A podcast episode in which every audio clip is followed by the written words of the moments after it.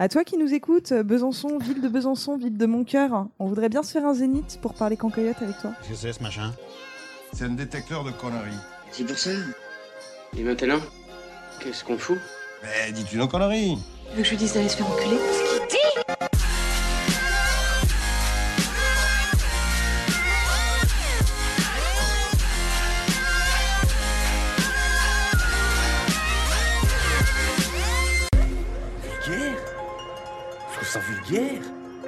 Oui, je trouve ça vulgaire.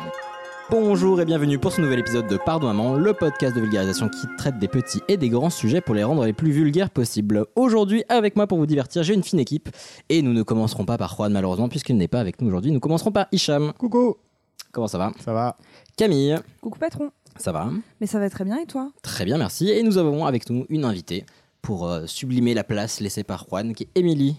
Bonjour. Coucou Émilie. Bonjour Émilie. Comment vas-tu? Très bien, et vous Bah très bien, merci. Émilie qui est une, euh, une connaissance apportée par Hicham. Oui, Il nous a dit que tu étais passionnante et que tu as des choses à nous raconter, donc on a hâte.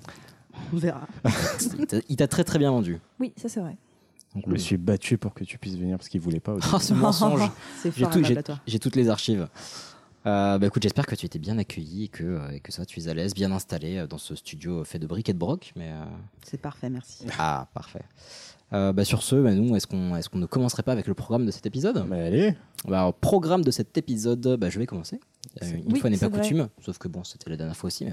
tu vas le Euh, dire à chaque épisode ça? Ah ouais, c'est vrai, c'est vrai. Donc, je vais vous parler de, euh, des prémices de la génétique et de, du petit, euh, du petit potager, potager pardon, qui a mené. Je, vous par- je vous parlerai de, de Johann Mendel et Hérétique. Gregor Mendel. voilà. Après, ce sera Émilie. Et moi, je vais vous parler de mariage, parce que c'est la saison.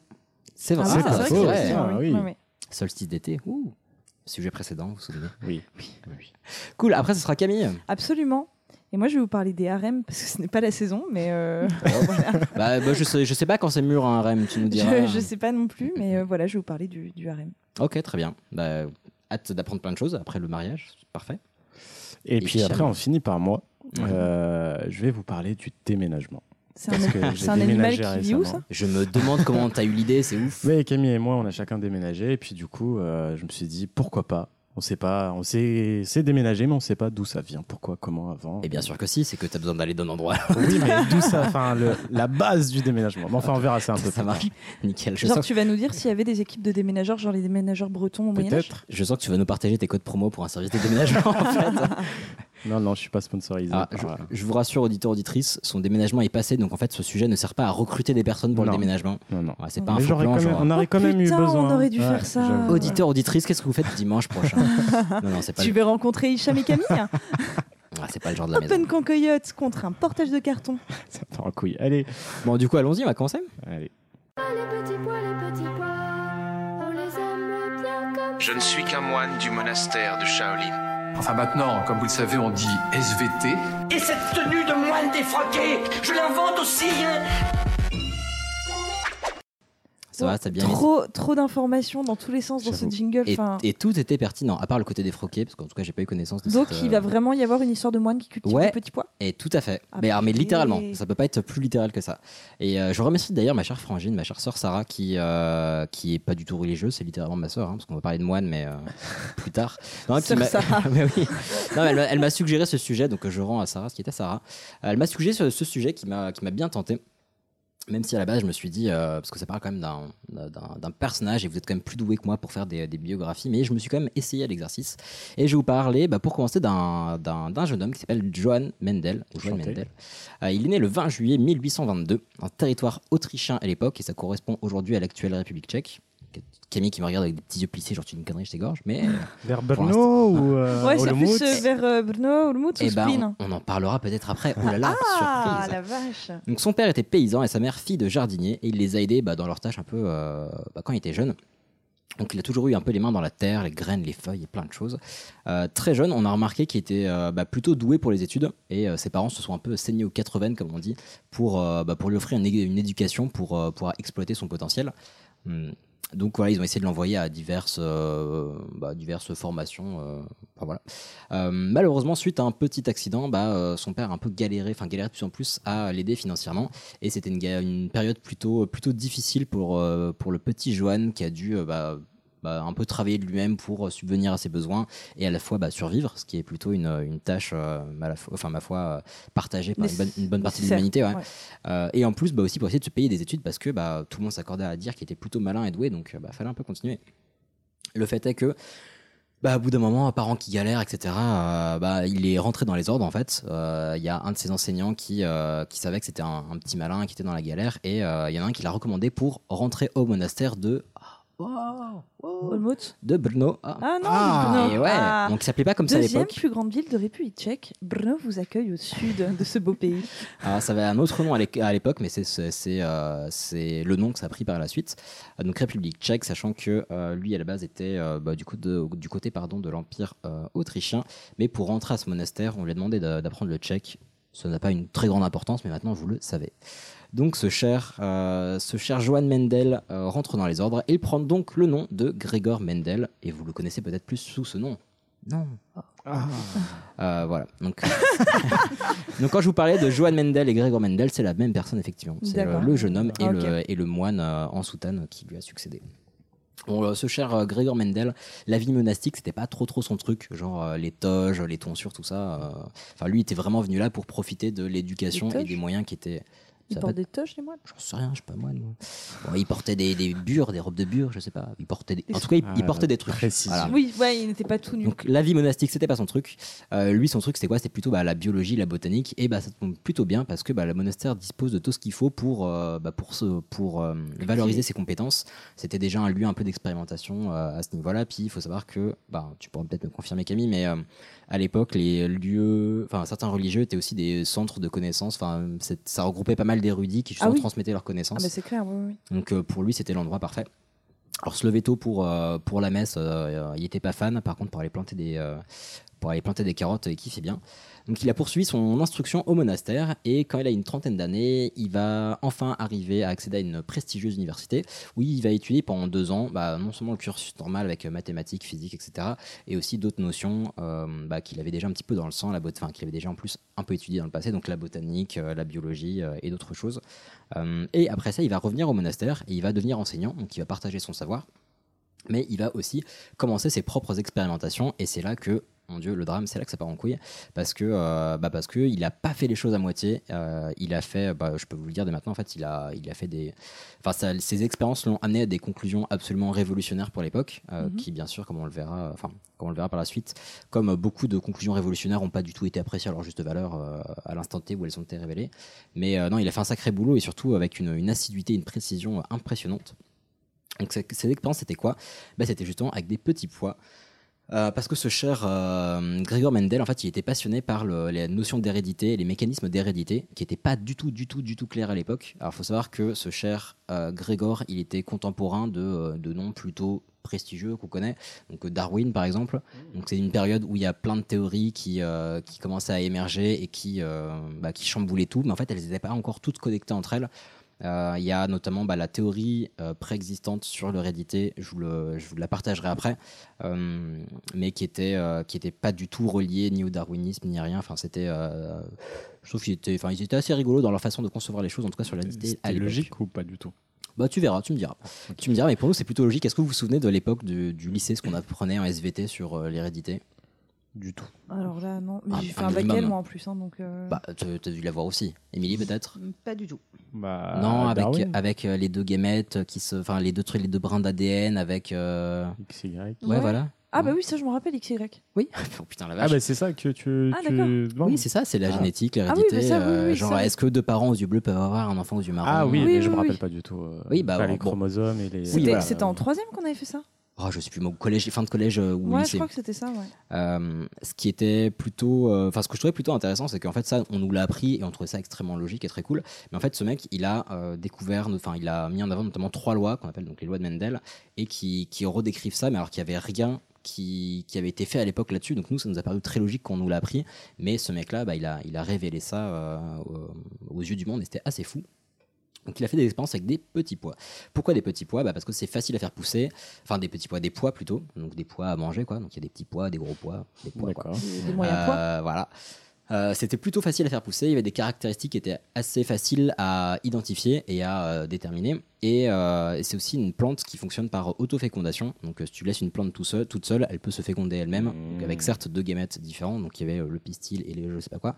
Mais euh, voilà, donc c'est assez facile de, euh, bah, du coup, de faire se reproduire les C'est excès. surtout que tu nourris tout le monastère après derrière. quoi. Bah, en plus, ce qui est. Par contre, je me suis dit, alors vous allez voir la- C'est bio. la- l'ampleur des, euh, des expérimentations, des hybridations qu'il a pu faire, mais il a dû en bouffer matin, midi et soir des pois, quoi. Enfin, c'était euh, affolant. Euh, pour ces expériences, donc il a fait des, expériences qu'on appelle d'hybridation, où il a pris bah, des espèces, il les a fait se reproduire entre elles, euh, se croiser, etc., pour voir ce que ça donnait. Et il s'est basé sur sept caractéristiques. Euh, enfin, c'est celle qu'on cite le plus, mais en fait, je pense qu'il a. il a dû faire mille choses euh, à côté, mais euh, les, les principales qu'il a étudiées. Donc cette caractéristique, euh, la forme de la graine. Donc en fait, cette caractéristique avec chacune deux variantes bien distinctes pour chaque caractéristique. Donc la forme de la graine qui peut être lisse ou ridée, la couleur de la graine qui peut être jaune ou verte, la couleur de l'enveloppe des graines qui peut être euh, blanche ou euh, grise, euh, la forme de la gousse qui peut être lisse ou attends mûre pardon la forme de la gousse mûre qui peut être lisse ou écrétée c'était- la gousse, c'est l'enveloppe, si tu veux. L'enveloppe, il y a- D'accord, il ok. peut y avoir les, Oui. les- poids. Euh, qui peut être lisse ou, euh, ou crétée. La couleur de la gousse jeune, euh, qui peut être euh, verte ou jaune. La position des fleurs, euh, qui peut être soit sur les côtés des branches, soit en terminaison des branches. Et enfin, la longueur de la tige. Donc tout ça, c'était assez facile parce que quand on dit que donc il y a cette caractéristique avec deux variantes, c'est que pour la longueur de la tige, par exemple, il y a une variété de pois qui avait des tiges très très courtes et l'autre qui avait des tiges très très longues. Donc quand on fait une hybridation, on est Moyenne. capable de, savoir très facilement quel caractère a été pris par la plante. Ah, mais ça fait pas genre une moyenne? Ah bah c'est ce qu'on va voir. Euh, donc il a fait des milliers d'hybridations euh, soigneusement documentées. Donc selon les sources que j'ai trouvées, enfin en suivant les sources plutôt, il y aurait entre 10 000 et 30 000 euh, hybridations. Quand on dit hybridation, c'est vraiment euh, genre deux plantes qui donnent une autre plante. Ouais. Donc enfin deux variétés, deux plantes qui donnent une autre plante. Euh, donc ça fait quand même une sacrée fourchette entre 10 000 et 30 000. Mais même en fourchette basse, c'est impressionnant.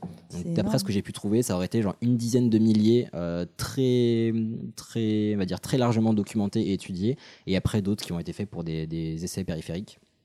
Mais c'est déjà monumental et ça a duré quelques années, donc ça c'est fou.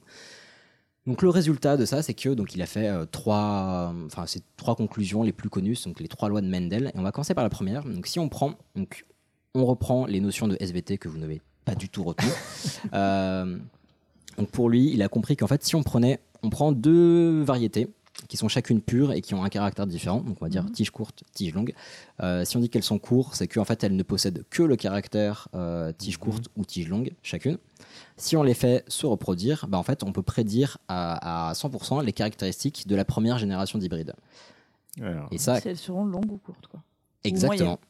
Alors oui, bah, pas moyenne en l'occurrence. Enfin, voilà, mais, Mais ouais. pourquoi longue ou courte? Euh, Enfin, qu'est-ce que ça met en avant ce truc-là? Euh, Ça met en avant le fait que bah, les générations euh, filles, donc hybrides, euh, leur matériel génétique, il vient des deux parents systématiquement. Il n'y a pas juste un parent qui donne telle partie et l'autre parent qui donne euh, telle autre partie. Ça, les caractéristiques, caractéristiques pardon, vont être données par les deux parents.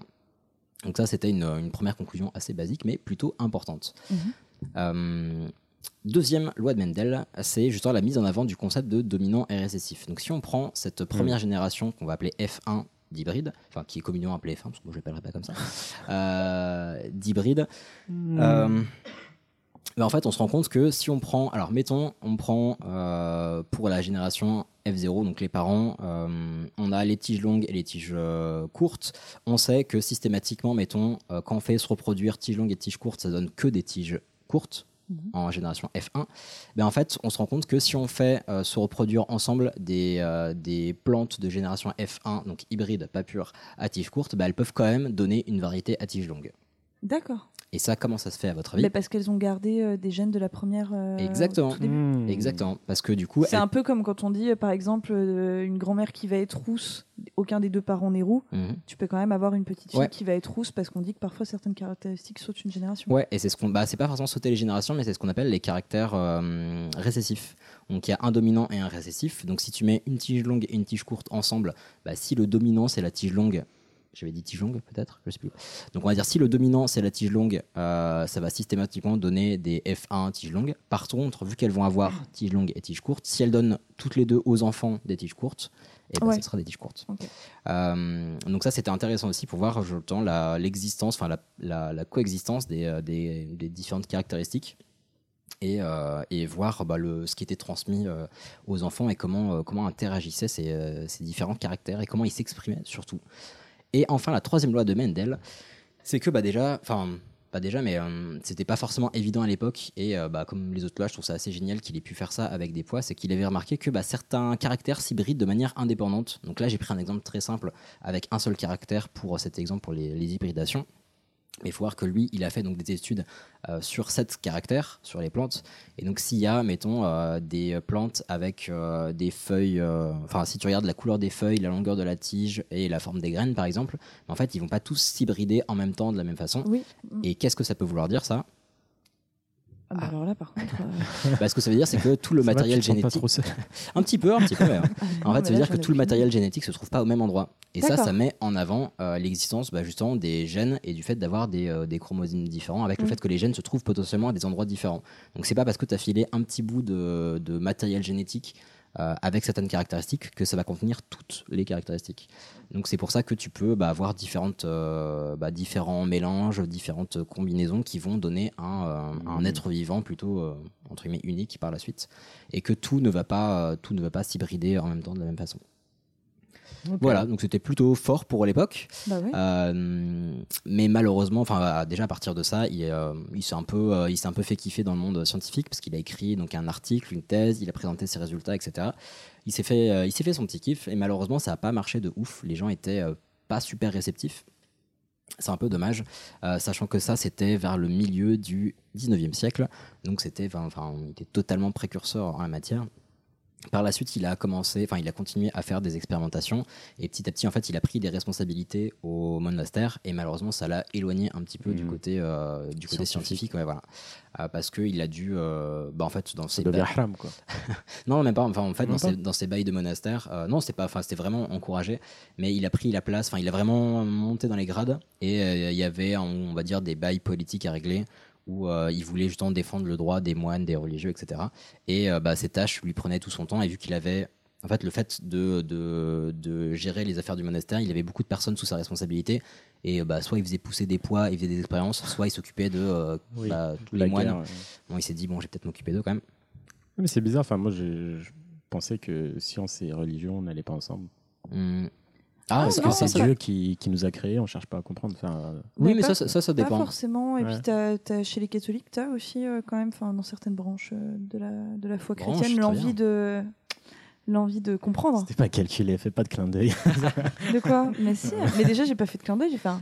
Bah, Il y, a- il y a de comprendre et aussi la, la question où certaines personnes se disent que ok c'est volonté divine mais justement ça c'est l'expression de la volonté divine Oui. mais bon on va pas partir dans le truc Oui, théologique non, non, mais, ouais. euh, mais non c'était plutôt encouragé ils étaient plutôt érudits justement donc euh, c'était plutôt bien vu comme je disais malheureusement euh, pour finir ce sujet ce, ce- ce malheureux Gregor Mendel n'a pas été reconnu à sa juste valeur mais comme ça arrive beaucoup il est mort le 6 janvier 1884 à Brno qui est toujours aussi imprononçable Ouais, t'as Voilà. vu, c'est horrible. Hein Ouais, au niveau de l'actuelle République tchèque. Donc, notez bien 1884, et en fait, c'est au- ce n'est qu'au début du XXe siècle que, euh, que ça a été redécouvert euh, par. donc, en fait, ce qui est assez rigolo, c'est qu'il y a eu trois publications euh, scientifiques euh, au début des années 1900. Donc, je sais pas, je crois que c'est- je crois que c'est 1902 ou 1903 dans ces eaux-là. Euh, il y a eu trois publications scientifiques quasi simultanées dans le monde, enfin à travers le monde. Euh, et finalement, en fait, tous ces, ces trois chercheurs se sont accordés pour dire que quand ils ont redécouvert les, euh, les travaux de Mendel, pour, euh, enfin, ils se sont accordés pour admettre qu'il était totalement précurseur en la matière. Donc ce mec avait quasiment euh, 20, 30 ans 25 d'avance. Ouais, ouais. 25 ans d'avance, c'est dingue. Ouais, sur eux et c'est assez ouf. Et donc tu me demandais tout à l'heure, euh, Ichouchou, quelle était la théorie à l'époque, enfin ouais, la, la théorie euh, de l'hérédité, de la gestion de matériel Mhm. génétique à l'époque. En fait, c'était la, euh, c'était la théorie de l'hérédité par mélange.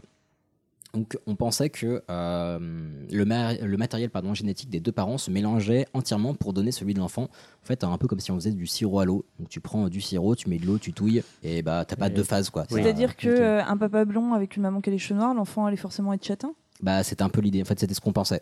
Donc, si tu prends une, euh, une plante aux fleurs euh, violettes et une plante aux fleurs blanches, bah, ça pouvait donner une plante aux fleurs euh, roses. Rase. Alors qu'en fait, non, pas du tout. Ça va donner l'un ou l'autre. Bah ou- oui, ouais. Mais après, il y a peut-être il y a une possibilité d'avoir des fleurs euh, roses, mais uniquement parce que euh, le caractère couleur n'est pas géré par un seul gène, par exemple. Oui. Il peut y avoir plein plein de gènes différents qui font que bah, tu peux avoir plusieurs choses. Et sachant qu'il n'y a pas aussi forcément que deux variantes pour un caractère, donc c'est plus compliqué que ça. Mais voilà, ce mec était quand même un putain de génie pour l'époque parce qu'avec des putains de poids, il a pu euh, mettre en avant.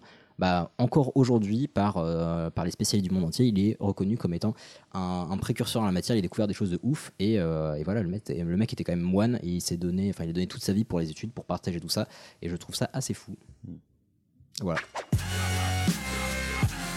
Eh ben, merci beaucoup. Eh ben, Super intéressant. Ouais. Merci, merci.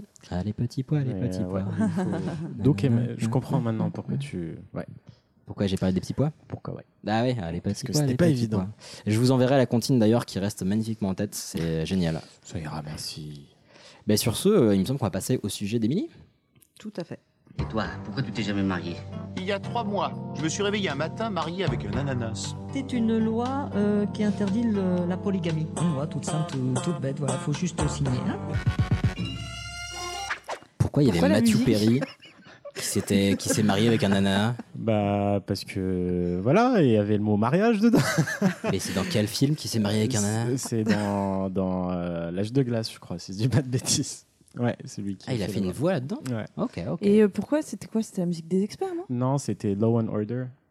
En gros, elle allait parler des. Des, Des Bon, lois. je, je suis voilà, des lois du mariage. Non, mais c'est très bien, c'est très bien. Je suis littéralement en train de vous expliquer mon. Mais non, mais moi, moi Mais je oui, trouvais oui, bien. Non, mais, bah, non, mais c'était. On- si on l'avait pas trouvé bien, ce serait pas intéressé. Absolument, c'est vrai.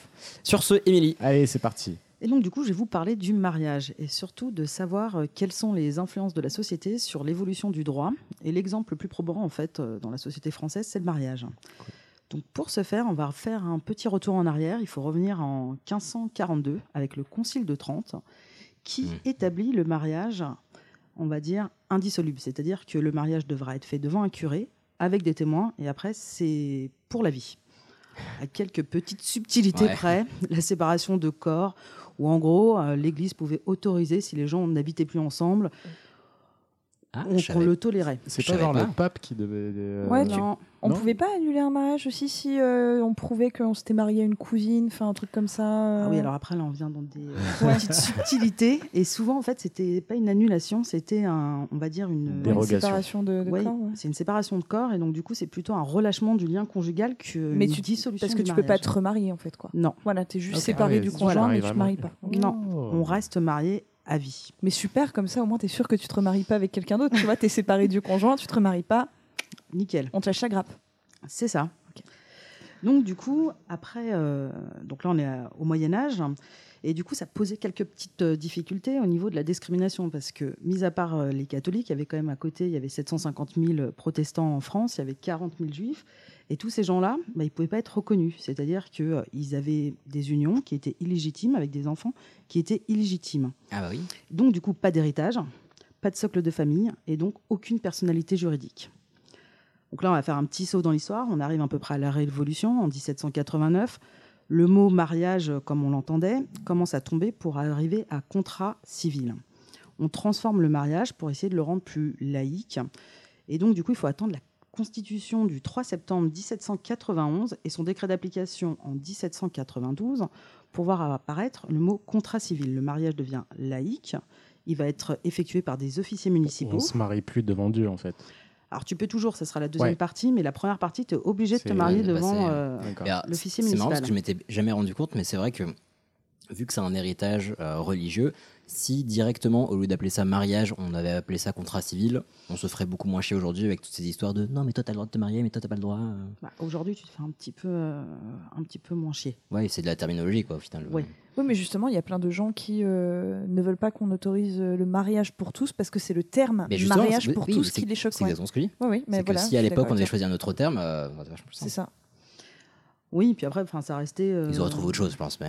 Par philosophie, en fait, le mariage, c'était simplement l'union de deux personnes Oui. hein, qui engendraient derrière euh, bah, la procréation des bébés, des enfants, le lien de parentalité, scénique, un la filiation.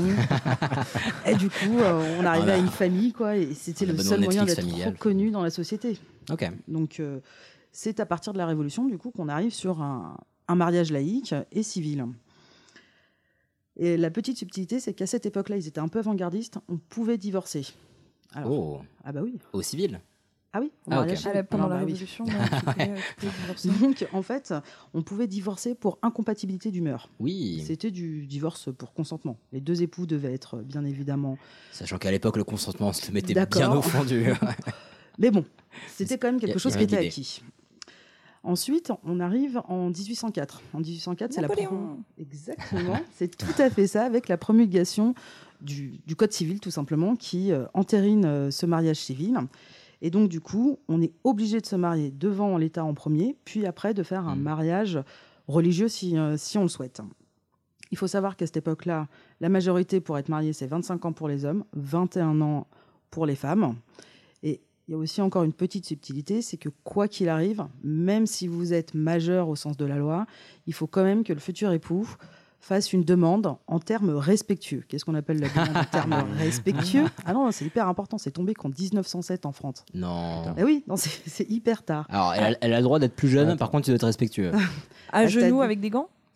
Bah, tu mets tes gants ou pas, mais en tout cas, il fallait aller voir le père de la future épouse, envie de la fiancée, Ouais, pour Ouais, mais mes- demander poliment est-ce que je peux l'épouser? Et sans l'accord du père, c'était pas possible. Ah, là, je lève tellement Ah oui, les yeux au ciel que mes carrément. yeux font des backflips. Mais Ah, Parce qu'aujourd'hui, il y en a encore qui font ça, mais symboliquement. Oui, et bah, qui vont c'est- demander oui. la main euh, du père. C'est plutôt arriéré, mais bon, parce que Oui, je vois pas l'intérêt de demander à quelqu'un d'autre qu'à la personne qui va se marier. mais bon. C'est de la politesse. euh, Mais c'est- s'il dit non, on s'en fout aujourd'hui, quoi. Alors qu'à l'époque, non. Si on n'a Ah pas l'aval de. Bah, mais, tu- oui, mais parce qu'elles avaient pas de droit. Ah, oui. Alors, on aller sur les petites subtilités, justement, est-ce qu'elles avaient des droits ou pas, Ah. ces petites euh, dames à cette époque-là? Euh, C'était simplement qu'il faut aussi se remettre euh, dans l'époque, c'est-à-dire qu'on sort de la Révolution et il y a une vision qui est commune, c'est une vision pyramidale, c'est le bon père de famille. Mm. Napoléon, il y croyait, c'est-à-dire que tout passe par le bon père de famille. Les lois sont faites en fonction du bon père de famille. Vous devez agir en fonction ou en vous mettant à la place du bon père de famille. Qu'est-ce que vous feriez? Et donc, du coup, il y a aussi un deuxième problème, c'est bah, une fois que vous êtes marié, qu'est-ce qui se passe entre euh, les deux personnes? Il faut savoir que la femme, elle n'avait pas une place non plus euh, prédominante dans la société, et donc du coup, le Code civil rend la femme, on va dire, en perpétuel mineur. C'est-à-dire qu'elle est au même niveau que les incapables, que les enfants ou que les fous. Donc elle n'a pas de, droit sur ses biens à partir du moment où elle est mariée. Elle doit un devoir d'obéissance. Non, c'est charmant, c'est charmant. C'est un meuble, hein, enfin, globalement. Non, c'est pas un perdu les bonnes valeurs. Il faut encore, Ouais, ça doit être ça. Tu te calmes. Il faut encore Tout de suite. C'est une blague, on se calme. Ouais. Non, il faut Carton jaune. Non, mais il faut Oh. vraiment se restituer dans, Ouais, l'époque. oui, oui. C'est que comme on sort de la Révolution, ce qui faisait le plus flipper la société, Les femmes. c'est pas, pas les la femmes. guillotine. Mais non, c'est pas ça. En fait, ce qui faisait peur morale, aux, aux gens, c'est la dualité de pouvoir. Ah ouais Et si dans un couple, il y avait les mêmes droits entre le père Ah, ok, je vois ce que et tu la veux dire. femme, et ben du coup, on risquait la ruine de la famille. Mhm. Or, la famille, c'est quoi? C'est la base de la société. Une fois que vous êtes marié, vous pouvez avoir des enfants, vous pouvez transmettre vos biens, et donc tout va bien. Donc l'homme est actionnaire majoritaire à 51%, donc il peut prendre toutes les décisions. Exactement. Et il y a même une preuve, c'est-à-dire qu'à cette même époque, si tu étais veuve ou alors que tu étais non mariée, tu avais le droit d'avoir tout ce que tu voulais et tu étais l'administrateur de tes biens. Il n'y avait pas quelqu'un qui gérait tes biens à ta place. Ouais, sauf que vu que c'était ton père qui choisissait de te marier ou pas, c'est ah putain Euh, Pour peu qu'il soit parti en guerre ou autre et qu'il Ah ouais. soit mort, il y avait quand même des maladies aussi. euh, Ça arrivait régulièrement. Ah, Dieu doigts. fait bien les choses. hein. Ouais. Voilà que. euh, Cette épidémie de choléra. Dieu merci, papa est mort la semaine dernière. Exactement. Mais est-ce que, euh, juste pour rebondir sur ça, est-ce que, par exemple, si le père il meurt, est-ce que Mhm. c'est genre, euh, il faut que ça soit un autre homme Pas qui- forcément. ou on s'en fout Non. Non, non, tu es dans le droit de la personne. Le code civil, c'est le droit de la personne. Le père, il meurt. Bon, donc du coup, la femme qui est veuve retrouve euh, toute puissance sur les biens. Ok, bon, ça, bon. Elle devait faire une fiesta de ouf. Il faut, en fait, il faut juste qu'il y ait une seule personne à la tête vraiment ça. du bateau. Mmh. Et dans le cas de, d'un, enfin, si, si c'est entre un homme et une femme qu'il faut choisir, et ben c'est l'homme qui aura le pouvoir. Mais par contre, si la femme elle est toute seule, il n'y a pas de souci, elle gère son. C'est pas comme l'Arabie Saoudite, quoi. Où Nope. tu- ton fils Non. peut être euh, ton Non, non. tuteur. Non, non. Non, c'est- D'aucuns appelleraient ça un problème patriarcal systémique, mais bon. Ce qu'il faut voir aussi, c'est qu'on est sous les mêmes termes. Il y a aussi le divorce euh, à l'époque euh, de la promulgation du Code civil. Ah bah, Napoléon s'en Oui, est servi. Il s'en est servi avec Joséphine, exactement, euh, pour pouvoir divorcer pour euh, consentement mutuel, c'est-à-dire pour. euh, je ne sais plus ce que c'est le terme, mais je crois que c'est. euh, ils n'avaient pas les, une compatibilité d'humeur. Je crois que euh, c'était pas très très euh, consenti mutuellement, mais. euh, bah, disons que le mari le voulait. Oui, voilà, oui, elle, elle a été juste plus répudiée qu'un divorce sans consentement mutuel, je Puis attends, trouve. mais mais- il, il était empereur à l'époque, non? Oui, oui, oui, mais elle Ouais, n'arrivait pas à lui donner un héritier, donc euh, voilà, Oui, mais en plus, quand, ton mari c'est l'empereur, bon, moi je pense que pareil, ton consentement il est chaud. quoi. Oui, bah voilà, oui, oui, non, c'est clair. On regardera après Michel. hein, je- Bon, effectivement, le consentement mutuel était plutôt par le consentement de l'homme que, euh, que de la femme. Mais il y avait quand même ce consentement mutuel. Il faut penser qu'après, un peu plus tard, avec la Restauration, l'Église qui revient au pouvoir, qui redevient une religion d'État, on perd carrément le divorce. C'est aboli. Ah la vache Ah ouais? Ah ouais, c'est un peu violent. Retour en arrière, quoi. Ouais, c'est la loi de Bonald, le 8 mai 1816. Ah, Napoléon. euh, Ah. Non, euh, c'est euh, Louis, Louis XVIII, ce connard. Me regarde pas, je. C'est Voilà, pardon. Oui, pardon. Excusez-moi, je l'aime pas. Euh, je comprends, je comprends, c'était un peu violent euh, dans la société à ce moment-là. Le divorce, il va revenir qu'avec la loi Naquet en 1884. Oh, c'est violent. Et Petite attention, pause, hein. c'est un divorce pour faute. hein. On ne parle plus de consentement. Ah, donc adultère. euh, Exactement. D'accord, ok. Ah la vache. Ah, super glaucos. Bah, J'imagine que les, les. Attends, les fautes pouvaient être dans les deux sens? Euh, oui, Ok. mais en fait, si tu veux, le, le principe, c'est quand même que euh, il fallait que tu puisses transmettre tes biens. Donc Ouais. on était toujours à peu près sûr de l'homme. L'adultère, c'était quand même la femme qui provoquait la chose à l'époque. Ouais. Ah, bah bien sûr. Et, Et- donc c'est pour ça que tu pouvais divorcer pour euh, faute. Ouais. Et je crois que l'adultère, euh, par exemple, ton mari qui va fréquenter les bordels, je crois que c'est pas considéré Non. comme de l'adultère, étant donné que le bordel est un bien nécessaire à la société, par exemple. T'avais J'ai ça. j'ai tellement hâte que tu fasses un sujet là-dessus. Et tu avais ça, tu avais aussi tout ce qui était séduction dolosive. C'est-à-dire, en gros, tu as promis euh, de, euh, de te marier. Donc, euh, la jeune fille est arrivée dans ton lit comme ça, mais vous n'étiez pas mariés. Et, d'un coup, euh, en fait, il s'avère qu'elle avait déjà une. Lui avait déjà une femme. Mhm. Bon, bah là, tu pouvais attaquer. Mais c'était vraiment les seuls moments où la femme pouvait quand même attaquer pour avoir euh, des subsides et permettre euh, de. euh, bah, en gros, d'avoir euh, de quoi faire vivre son enfant. Ah la vache. Oui. Sympa. Ouais, c'est un peu violent. Ouais. On n'était pas dans une société très ouverte. Ce qu'on remarque aussi dans le Code civil à ce moment-là, c'est qu'on ne fait abstraction totale du concubinage. Ça n'existe pas. Les gens, Ah, c'est le péché. Ah bah, au-delà du péché, c'est que c'est euh, c'est une menace pour la, pour la société en fait. Parce que comme tu, enfin, ce que tu disais tout à l'heure, il n'y a pas d'entité qui regroupe du coup cette Non. famille, qui la représente, qui lui donne. Rien. Donc t'as pas de le concubinage n'existe pas. Tu peux pas vivre ensemble sans être marié, sinon tu risques d'avoir euh, bah, des, des vrais problèmes. Mhm. Et donc c'est même une menace euh, contre la société. On considère que c'est contre l'ordre social. Mais on va évoluer quand même parce que du coup, après toute cette petite euh, période historique, qu'est-ce qui se passe? Il y a deux révolutions, les révolutions industrielles. Ouais. Les révolutions industrielles, elles métamorphosent complètement le paysage de la France. C'est-à-dire qu'on modernise le pays via du coup euh, l'industrialisation. On améliore les transports, hein, c'est essentiellement ça aussi. Mhm. Et qu'est-ce qui se passe dans, à ce moment-là? C'est l'exode rural. Les gens, ils, vont, Ouais. ils quittent les campagnes, ils vont dans les villes. Mm. Du coup, mais, enfin, heureusement ou malheureusement, peu importe, il n'y a pas vraiment de constat, les femmes aussi se mettent à travailler à ce moment-là. Elles deviennent ouvrières. Alors, elles ne gagnent pas des mille et des cents. hein. Mhm. Mais, quand ouais, même, avec les machines, elles elles peuvent gagnent, euh, être sur les postes de production, etc. Et donc, du coup, euh, on voit aussi émerger la classe bourgeoise, Mhm. la classe moyenne et la classe ouvrière.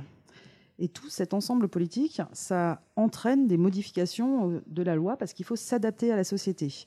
Il y a une première loi en 1907, donc euh, c'est pas si vieux que ça, mais en même temps ça le reste, où on reconnaît que la femme mariée, elle peut bénéficier de son salaire.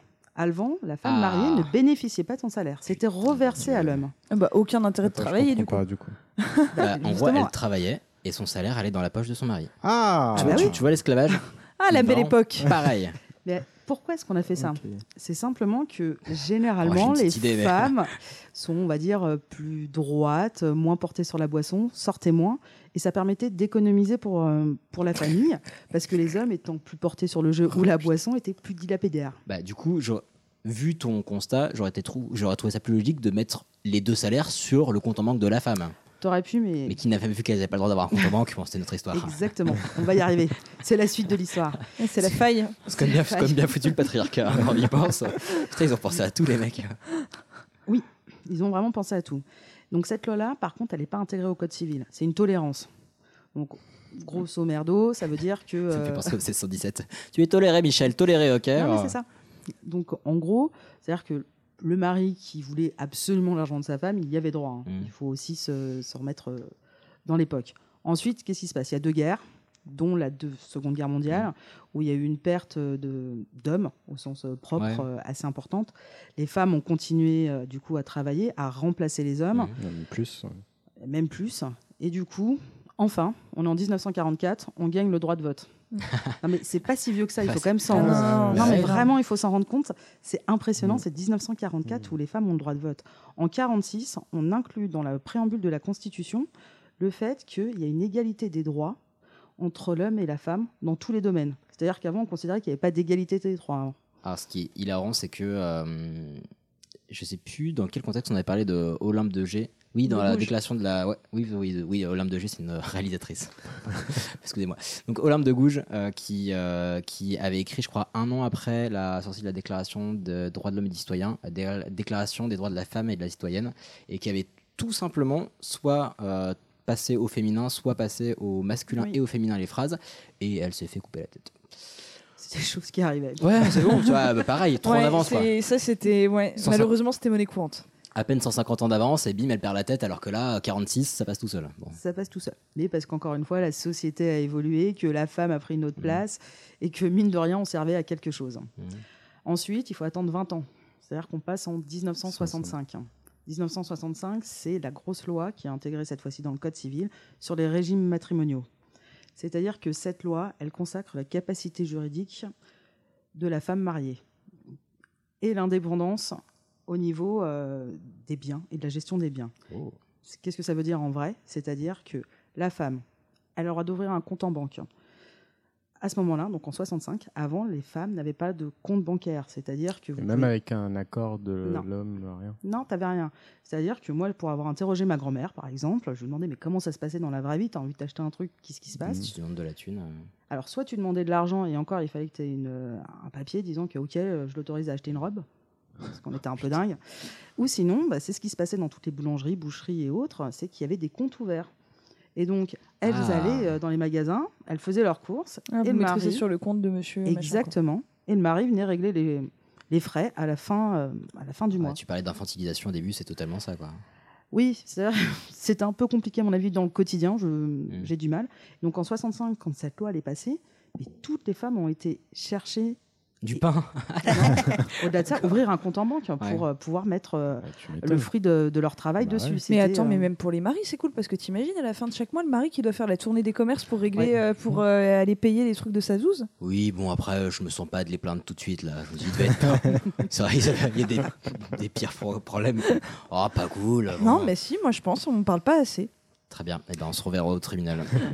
Et la deuxième chose qui, moi, en tout cas, me paraît dingue, c'est que c'est qu'à partir de ce moment-là que la femme a le droit de choisir sa profession sans l'autorisation de son mari. Ah, donc Parce quand que tu voulais chose, travailler, ton mari pouvait te dire D'accord, mais tu seras boulangère. tu seras plombier. Quoi Manutentionnaire. Mec, je fais 30 kilos. je- Et si ton mari ne voulait pas que tu travailles, bah t'avais pas le droit de travailler. Quoi. Mais je savais même pas que ça existait, ça. Eh ben si. Ah non, non, mais c'était. euh, En 65. Bah, c'est en 65 que tout Enfin, ça tombe. hein. Donc, avant 65. 65, oui. Alors dans les faits, je pense que c'était peut-être un peu plus. euh, on va dire que l'application de la loi était peut-être un peu moindre. Les femmes certainement travaillaient sans demander à chaque fois l'autorisation. Oui, mais euh, oui. Nos pères avaient 17 ans. Putain. Voilà. Je Non, pouf, ça y est, on vient de se prendre une claque dans le museau. Nos pères avaient 17 ans. Une claque dans le museau. Bah, en disant cette expérience aussi, on a pris une petite claque dans le museau. Voilà, un petit morceau du passé qui vient de, qui vient de rentrer dans la pièce. Et du coup, bah, maintenant qu'on a inscrit ça dans le code civil, Mm. Ça veut dire qu'aussi chaque époux a des obligations envers le ménage. Ils doivent chacun contribuer forcément au ménage, puisque chacun a une indépendance financière, à la hauteur de ses facultés. Parce que clairement, on n'était pas encore à l'égalité homme-femme au niveau des salaires non plus. hein. Ah bah oui. On y est toujours pas. pas. Donc, revenons un peu en arrière. Nos petits enfants diront pas. Putain, tu te rends compte, en 2019, ils n'avaient pas l'égalité sa- salariale, oh, les bolos. Genre, mamie, elle avait 17 ans, elle se faisait bolos par son patron. C'est exactement ça. Et donc, qu'est-ce qui est introduit dans le mariage? C'est ce qu'on appelle euh, la communauté réduite aux acquets. C'est la communauté des biens. Mhm. C'est-à-dire que vous vous mariez, tout ce qui arrive dans le mariage derrière, c'est 50-50. Mhm. Par contre, tous les biens, tout ce qui a été acquis avant le mariage, ça reste à chacun des époux. Et chacun, on garde l'administration légale de ce bien-là. Et donc, ça, c'est le, le principe de base. hein. C'était pour aussi protéger majoritairement les femmes hein, qui gagnaient moins et oui, qui partageaient plus, on va dire, euh, au niveau du foyer, elles faisaient plus l'éducation et autres. Mhm. Et donc, en cas de divorce derrière, ça permettait, euh, ou de séparation, ça permettait de protéger euh, se les retrouver à femmes. la rue et. Aujourd'hui, clairement, c'est toujours la loi. Est-ce que ça vaut encore le coup? J'en sais rien. Majoritairement, les femmes travaillent, gagnent plus que leur mari ou au moins à équivalence. Est-ce qu'il ne faudrait pas passer par un contrat de mariage en permanence? J'en sais rien. C'est un ça- avis ça, se fait de plus en personnel. plus. euh, après, pas en permanence, mais au moins il y a la possibilité Oui. de le faire. euh. Mais hum, la communauté Osaka, ça serait peut-être euh, en fait le régime qui serait extraordinaire et faire un contrat de mariage quoi qu'il arrive à partir du moment où les deux travaillent, euh, on va dire avec des salaires à peu près équivalents. Donc ça c'est hyper important, c'est-à-dire que on est vraiment sur euh, le mariage avec l'égalité des époux et donc l'égalité aussi des parents. Ça ouvre à l'égalité des parents. Avant c'était la puissance paternelle. La femme, elle était gentille, elle était là, elle faisait les câlins, elle faisait les bisous aux enfants, mais euh, elle avait rien. Elle devait juste obéissance et c'était complètement la puissance paternelle. Donc la notion de chef de famille est très importante. Cette notion, elle va être euh, perdue en 1970. Il y a une loi qui dit on arrête la notion de chef de famille, de puissance paternelle, et on remplace dans tous les textes par la parentalité, l'autorité parentale. Dans les faits, il a fallu attendre quand même 20 ans pour que tous les formulaires administratifs se mettent aux normes. C'est-à-dire que pendant 20 ans, c'était toujours euh, la puissance paternelle. euh, Donc en gros, ce que ça veut dire, c'est que euh, légalement et administrativement parlant, Mm. euh, le, ce qui représentait la famille, c'était tout le temps le père et. euh, Bien sûr, Mm. mais ce qui a été le cas encore euh, très dernièrement, je veux dire, Mm. dans les écoles, dans tout ça, enfin, la première personne, c'était le père. Il n'y avait pas euh, parent 1, parent 2. Oui, oui, tout à fait, ouais, père, ça. mère, et c'était le père qui arrivait en premier. Il n'y avait aucune égalité. Mm. On arrive quand même à une parentalité. On n'est pas encore à la coparentalité, mais au moins, chaque époux a de l'autorité Ouais. parentale sur ses enfants. Qui Et puis là, la- petit progrès. ce dont tu parlais avec le parent 1, parent 2, où euh, j'explique aux personnes qui n'ont pas forcément suivi ça, mais c'est un- une proposition qui a été faite pour Mm. changement des formulaires administratifs. Ça parle aussi euh, au côté justement plus moderne des familles recomposées, etc. et sans parler des familles euh, homoparentales, ce genre de choses. Mais euh, du coup, enfin. Ça, ça rejoint ce que tu disais dans le fait que la, la Mm. société influence l'évolution des lois. Parce qu'on est complètement dans. dans puis, enfin, on est en 70, il faut se rappeler que 68, c'est la libération aussi euh, sexuelle, que euh, du coup, la société se, se, mais se- se métamorphose vraiment. Mhm. Les gens ne pensent plus comme avant. Ne, et vraiment, il y a aussi une modification de ce qu'est la famille à cette époque-là. Euh, Et du coup, il fallait absolument adapter les lois pour qu'on puisse continuer à protéger la famille, quoi qu'il arrive. Il faudra attendre quand même 85, donc c'était il y a 34 ans, pour que le, euh, le mot époux remplace le mot femme ou homme ou mari ou femme. C'est-à-dire que le code civil maintenant c'est plus que les époux, il n'y a plus de distinction de genre. Là, à partir de ce point-là, on peut se dire qu'il y a vraiment une évolution, c'est-à-dire qu'il y a une, une différence entre les gens qui pensent que le mariage est un acte indissoluble et les gens qui voient que ça comme un contrat établi entre deux personnes. Et à partir du moment où certaines obligations ne sont plus suivies, le mariage tombe. Et donc c'est euh, à ce moment-là, en 75, donc c'est aussi très récent, qu'on réintroduit quoi? Les trois cas de divorce. Avant, c'était que le divorce pour faute avant 75. Oh la Ah, ah bah oui, ah bah oui. Donc en 75, Le on mec se qui a dû dit, dire genre, oh putain, Michel, on a oublié un truc là. Euh, mais ouais. ça va avec, euh, avec 68, avec le fait que les gens se séparent de plus Ouais. en plus. Euh, va te taper à prouver la faute à chaque fois de l'adultère ou euh, du manque d'obligation envers euh, Oui, un tel ou un tel. C'est l'enfer. Enfin, C'est l'enfer. En vrai, dans la vraie vie, c'est l'enfer. Donc, du coup, en 75, on réintroduit les trois cas. Le consentement mutuel, bon, il n'y a pas de problème, les deux sont d'accord.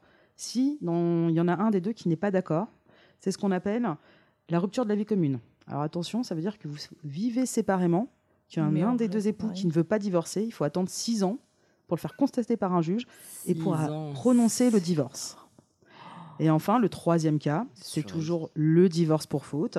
C'est euh, pour viola- violation pardon, grave et renouvelée des droits et obligations relatifs au mariage.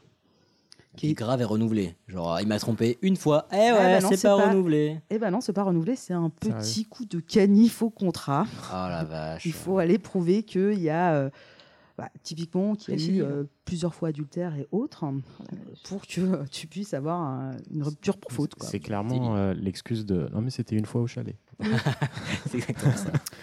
Et il me semble que 75, donc toujours la même année, euh, je parlais de ça dans une visite guidée, il y avait une loi qui a été abolie cette année-là, qui disait que dans le cas où un homme constate un adultère en rentrant chez lui, donc euh, de sa femme avec une autre personne, euh, et en gros ça se termine par euh, eh bien, le, le meurtre commis par ce dernier sur les deux personnes est excusable. Parce que y a... Oh mon Dieu. Et que- j'essaierai de le retrouver si ça t'intéresse. Ah ouais, ça, je- euh, Mais je, voilà. je crois que c'était la notion de crime passionnel qui a été créée euh, pour ça. Où, Ouais. euh, où le, le crime passionnel est une catégorie à part entière. Mais ça veut pas dire Ça que c'est pas pas condamné. excusé. mais mais, mais j'adore juste le truc est excusable. Ça Ah, veut dire oui, que c'est traité avec une grande légèreté par les tribunaux. T'es là. Ah ouais. Ça passe. Et l'inverse, c'était vrai ou pas? Pas Ça- convaincu. Je- Non, ça parle du mari le texte que j'ai Ah, vu. C'est dingue. Ouais. Moi, je trouve ça dingue. Ouais, je trouve ça complètement dingue Mais aussi. ouais. Les hommes, ils fautent jamais. C'est bien connu. bah bien évidemment. Je suis crue, je suis qu'une femme, mon Dieu. Donc maintenant, on passe aux années 90. Donc on est quand même, on a fait déjà un. J'ai un- peur de ce que tu vas nous Ouais, sortir. mais c'est- flippant. hein. Ouais. Dans les années 90, on n'a toujours pas réglé le problème du concubinage, alors que, euh, à partir des années 70-80, il y a un nombre de couples qui vivent ensemble en Mhm. ayant des enfants sans être mariés, en fait. Mhm. Et ben du coup, ça, posait des vrais problèmes au niveau de l'héritage, enfin, de plein de choses. Rien n'était Mhm, réglementé. Donc il faut attendre 90, et notamment la loi de 93, pour aborder la notion de concubinage. Et attention, on ne parle pas encore de concubinage. En 93, on consacre simplement le principe général de coparentalité. Qu'est-ce que ça veut dire? Ça veut dire que si vous avez un enfant, que vous vivez ensemble, que vous reconnaissez l'enfant dans l'année de sa naissance, vous avez tous les deux, hommes ou femmes, les mêmes droits sur cet enfant-là. Et donc, c'est du que 93 Ouais, c'est que Mais 93. ça s'est passé comment pour mes parents alors moi quand je suis née? Parce que moi je suis un Alors, enfant du péché, tu vois. J'ai- Ils étaient je pas comprends mariés. bien. Hérétique. Je comprends bien. Il y en avait qu'un des deux qui avait des droits sur moi? Non, alors en vrai, tu avais quand même euh, le livret de famille qui prouvait, euh, qui prouvait que euh, tes deux parents euh, t'avaient eu et que euh, voilà, tu étais bien l'enfant de tes parents. Les sextapes aussi. hein. Pardon. Je crois que Camille ne va plus dormir pendant une semaine. Et j'ai fait aussi, euh, enfin, j'ai fait fi de certaines lois qui, euh, qui sont apparues au fur et à mesure. On en revient sur l'ADN et autres qui ont modifié euh, le fait de pouvoir retrouver son géniteur aussi. Donc, euh, pour tous les enfants qui étaient soit illégitimes, adultérins, euh, ou alors euh, issus euh, d'un mariage euh, et dont c'était pas vraiment le père. hein. Ouais. Ou alors, justement, les enfants issus du concubinage, il y a quand même eu des droits et des lois qui sont passées pour reconnaître leurs droits dans la vraie vie. Et là, ça faisait vraiment trop long, sinon, si je devais aborder euh, en plus euh, tous les aspects de Oui, la filiation. Donc, du coup, c'est oui. pour ça que 93, c'est vraiment la loi qui permet, qui est intégrée au Code civil, qui permet vraiment de dire bah oui, ok, on a eu un enfant ensemble, ils ont les mêmes droits au niveau de l'héritage et, et du reste. Et c'est à partir de ce moment-là aussi que le juge des affaires familiales remplace le juge des affaires matrimoniales. Donc c'est à ce Oh. moment, ah bah oui, ça, ça a toute sa petite Donc, un subtilité. foyer n'est plus qu'une, enfin n'est pas qu'un mariage. Voilà, exactement. La famille n'est plus issue que du mariage. La famille, ça peut être aussi issue euh, de l'amour de deux personnes euh, qui ont créé ou pas euh, un enfant. Et c'est le juge qui peut destituer aussi l'autorité parentale. Avant, c'était un peu plus compliqué. C'est-à-dire que souvent, quand les gens se séparaient, bah, pour que la mère récupère l'enfant, bah, c'était un- c'était pas si simple que ça. Donc, du coup, voilà, on est en 93. On voit vraiment qu'il y a un changement radical dans la société, puisque bah, du coup, les gens euh, peuvent ne pas être mariés, avoir des enfants, faire une famille, comme on l'entend, transmettre leur héritage. Et du coup, ce qui était le concubinage, qui était une menace pour la société, est complètement intégré aujourd'hui à la société. Et qu'est-ce qui se passe après en 1999 Alors pour moi, pense que je suis un peu plus vieille que vous, ça me parle vraiment. Le Pax? Exactement. Ah, je trouve que c'était les un an de la Coupe du Monde. Ouais, moi aussi. Ouais, tu... aussi. Mais non, euh, la loi du 15 novembre 1999 qui met en place et qui crée le pacte de solidarité. euh, Je pensais que c'était encore plus récent que ça. Ouais, 99 quand même. Je, Ouais, sais pas. récent, Euh, je te rappelle que je suis en France que depuis 2009. Oui, pardon, toutes mes excuses. Mais enfin, si tu veux, le Pax, c'est la première fois qu'on inscrit dans le Code civil, parce que du coup, c'est l'inscription dans ce Code civil, et qu'on réglemente et qu'on législative autour d'une union qui est hors mariage. Qu'on reconnaît en quelque Oui, sorte une forme de légitimité euh, au couple non marié. complètement Mais honorable. Ça n'a pas du tout été créé pour euh, les homosexuels. Alors, j'en arrive, c'est...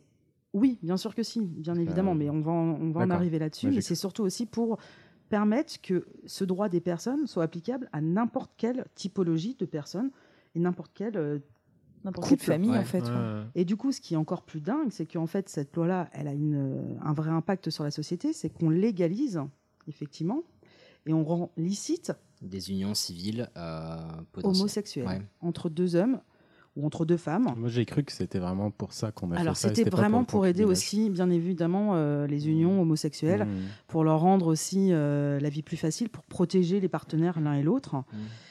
Et euh, mais ce n'est que, euh, je pense pas que ça a été défendu comme ça à l'époque. Je pense que ça a été défendu aussi pour légitimer le concubinage et pas forcément l'homosexualité qui était euh, encore un peu touchy.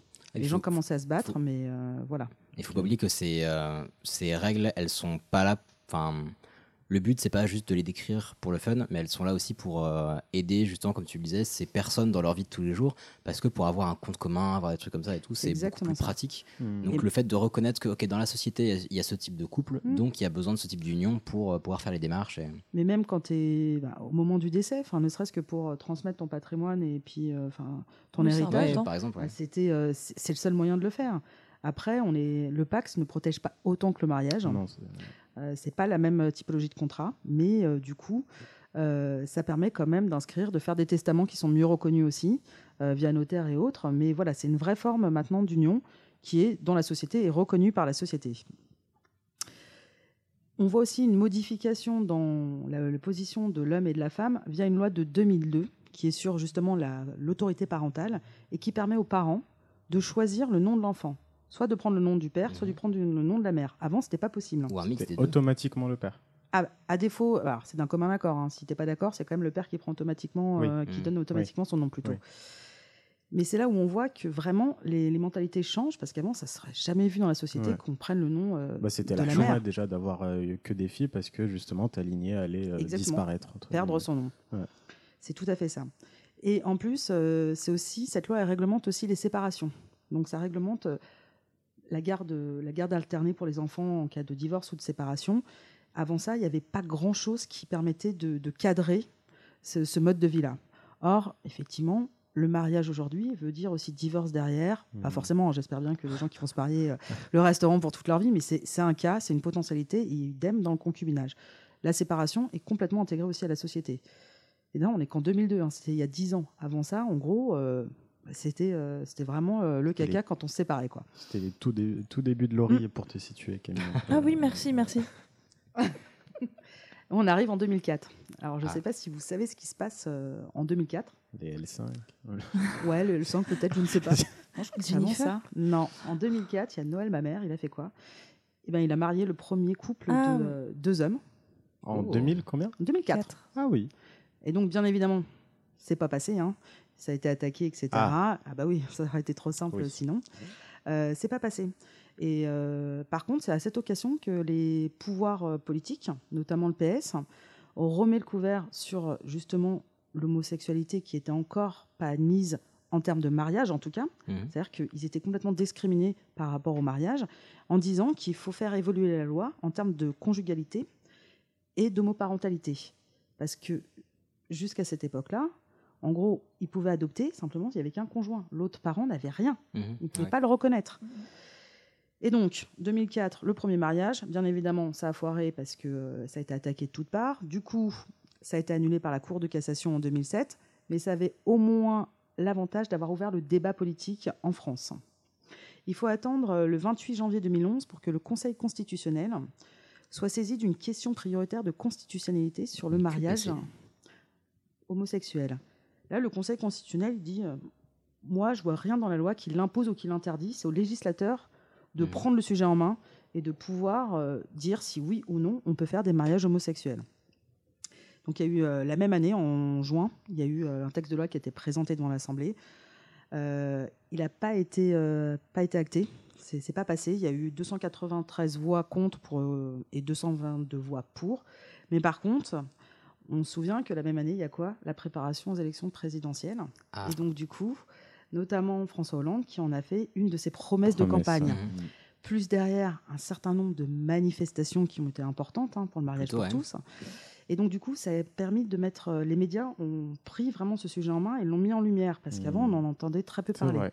Accessoirement, nos petits copains européens avaient déjà accepté pour un certain nombre de pays Tout à fait. le mariage homosexuel. C'était le début de la vague et on était clairement à la bourre. euh. Ouais, clairement. Comme sur beaucoup de choses en général. Mais oui, on était complètement à la bourre. Et donc, le 7 novembre 2012, donc c'était il y a vraiment pas longtemps, Mhm. le ministre de la Justice présente au Conseil des ministres le projet de loi ouvrant le mariage aux couples de personnes de, même sexe, pardon, donc le mariage pour tous, et l'accompagne de la notion d'adoption, c'est-à-dire que les homosexuels pourront soit adopter l'enfant qui avait été déjà adopté par le premier partenaire, ou adopter à deux à partir de ce moment-là. Mhm. Qui reste quand même euh, très très difficile. euh, Aujourd'hui, ouais. c'est clairement, c'est vraiment euh, très compliqué, mais au moins, il y a quelque chose dans la loi qui Mhm. permet de, Mhm. de faire euh, valoir ses droits. On arrive en janvier 2013, où là, le texte est débattu. Il y a plus de 5000 amendements quand même à ce texte-là, qui ont été posés par euh, l'opposition. Et du coup, il faut, euh, il faut attendre... euh, pardon. Il faut attendre le 17 mai 2013 pour que la loi soit promulguée, parce que le Conseil constitutionnel la reconnaît et la reconnaît légale. Et c'est Ok. qu'à partir de, de, cette, de mai 2013 que les gens qui Peuvent, veulent se euh, marier, homosexuels, peuvent se marier. Le premier mariage, je crois que ça a eu lieu le 29 mai, quelque chose comme ça. Mais ce qui est intéressant de voir aussi sur le mariage homosexuel, c'est-à-dire qu'on voit la, la société qui l'accepte de plus en plus hein, au niveau des baromètres. C'est-à-dire qu'en 2004, il y avait 50% en gros de la population qui était d'accord pour le mariage pour tous. On arrive en 2011, on passe déjà à 60% de la population, c'est-à-dire que c'est complètement accepté. Mmh. Et on arrive en 2013, on est à 60%. Bon, il reste encore une. Bah, complètement, pas vraiment, parce que voilà, il y a quand même 40%, 100 ans quand même, oui. c'est 40% qui nous font Oui. chier. euh, Oui, perpétuellement. ouais, ils te- mais tu auras toujours, mais c'est ça le débat, tu auras toujours du pour Oui, et du contre, sinon tu n'y arriveras jamais. ouais. Il faut, et en 2015, et c'est à peu près stable, aujourd'hui c'est entre 67 et 70%. Par contre, pour l'adoption, c'est carrément Ouais, un autre Ah, mais c'est- débat. ouais, ouais. et c'est carrément Euh, plus compliqué. Les- les- Là, il y a la PMA Mm. qui commence un peu. Oui. euh, Ouais. Mais à euh, ça, va prendre du temps, je pense. hein.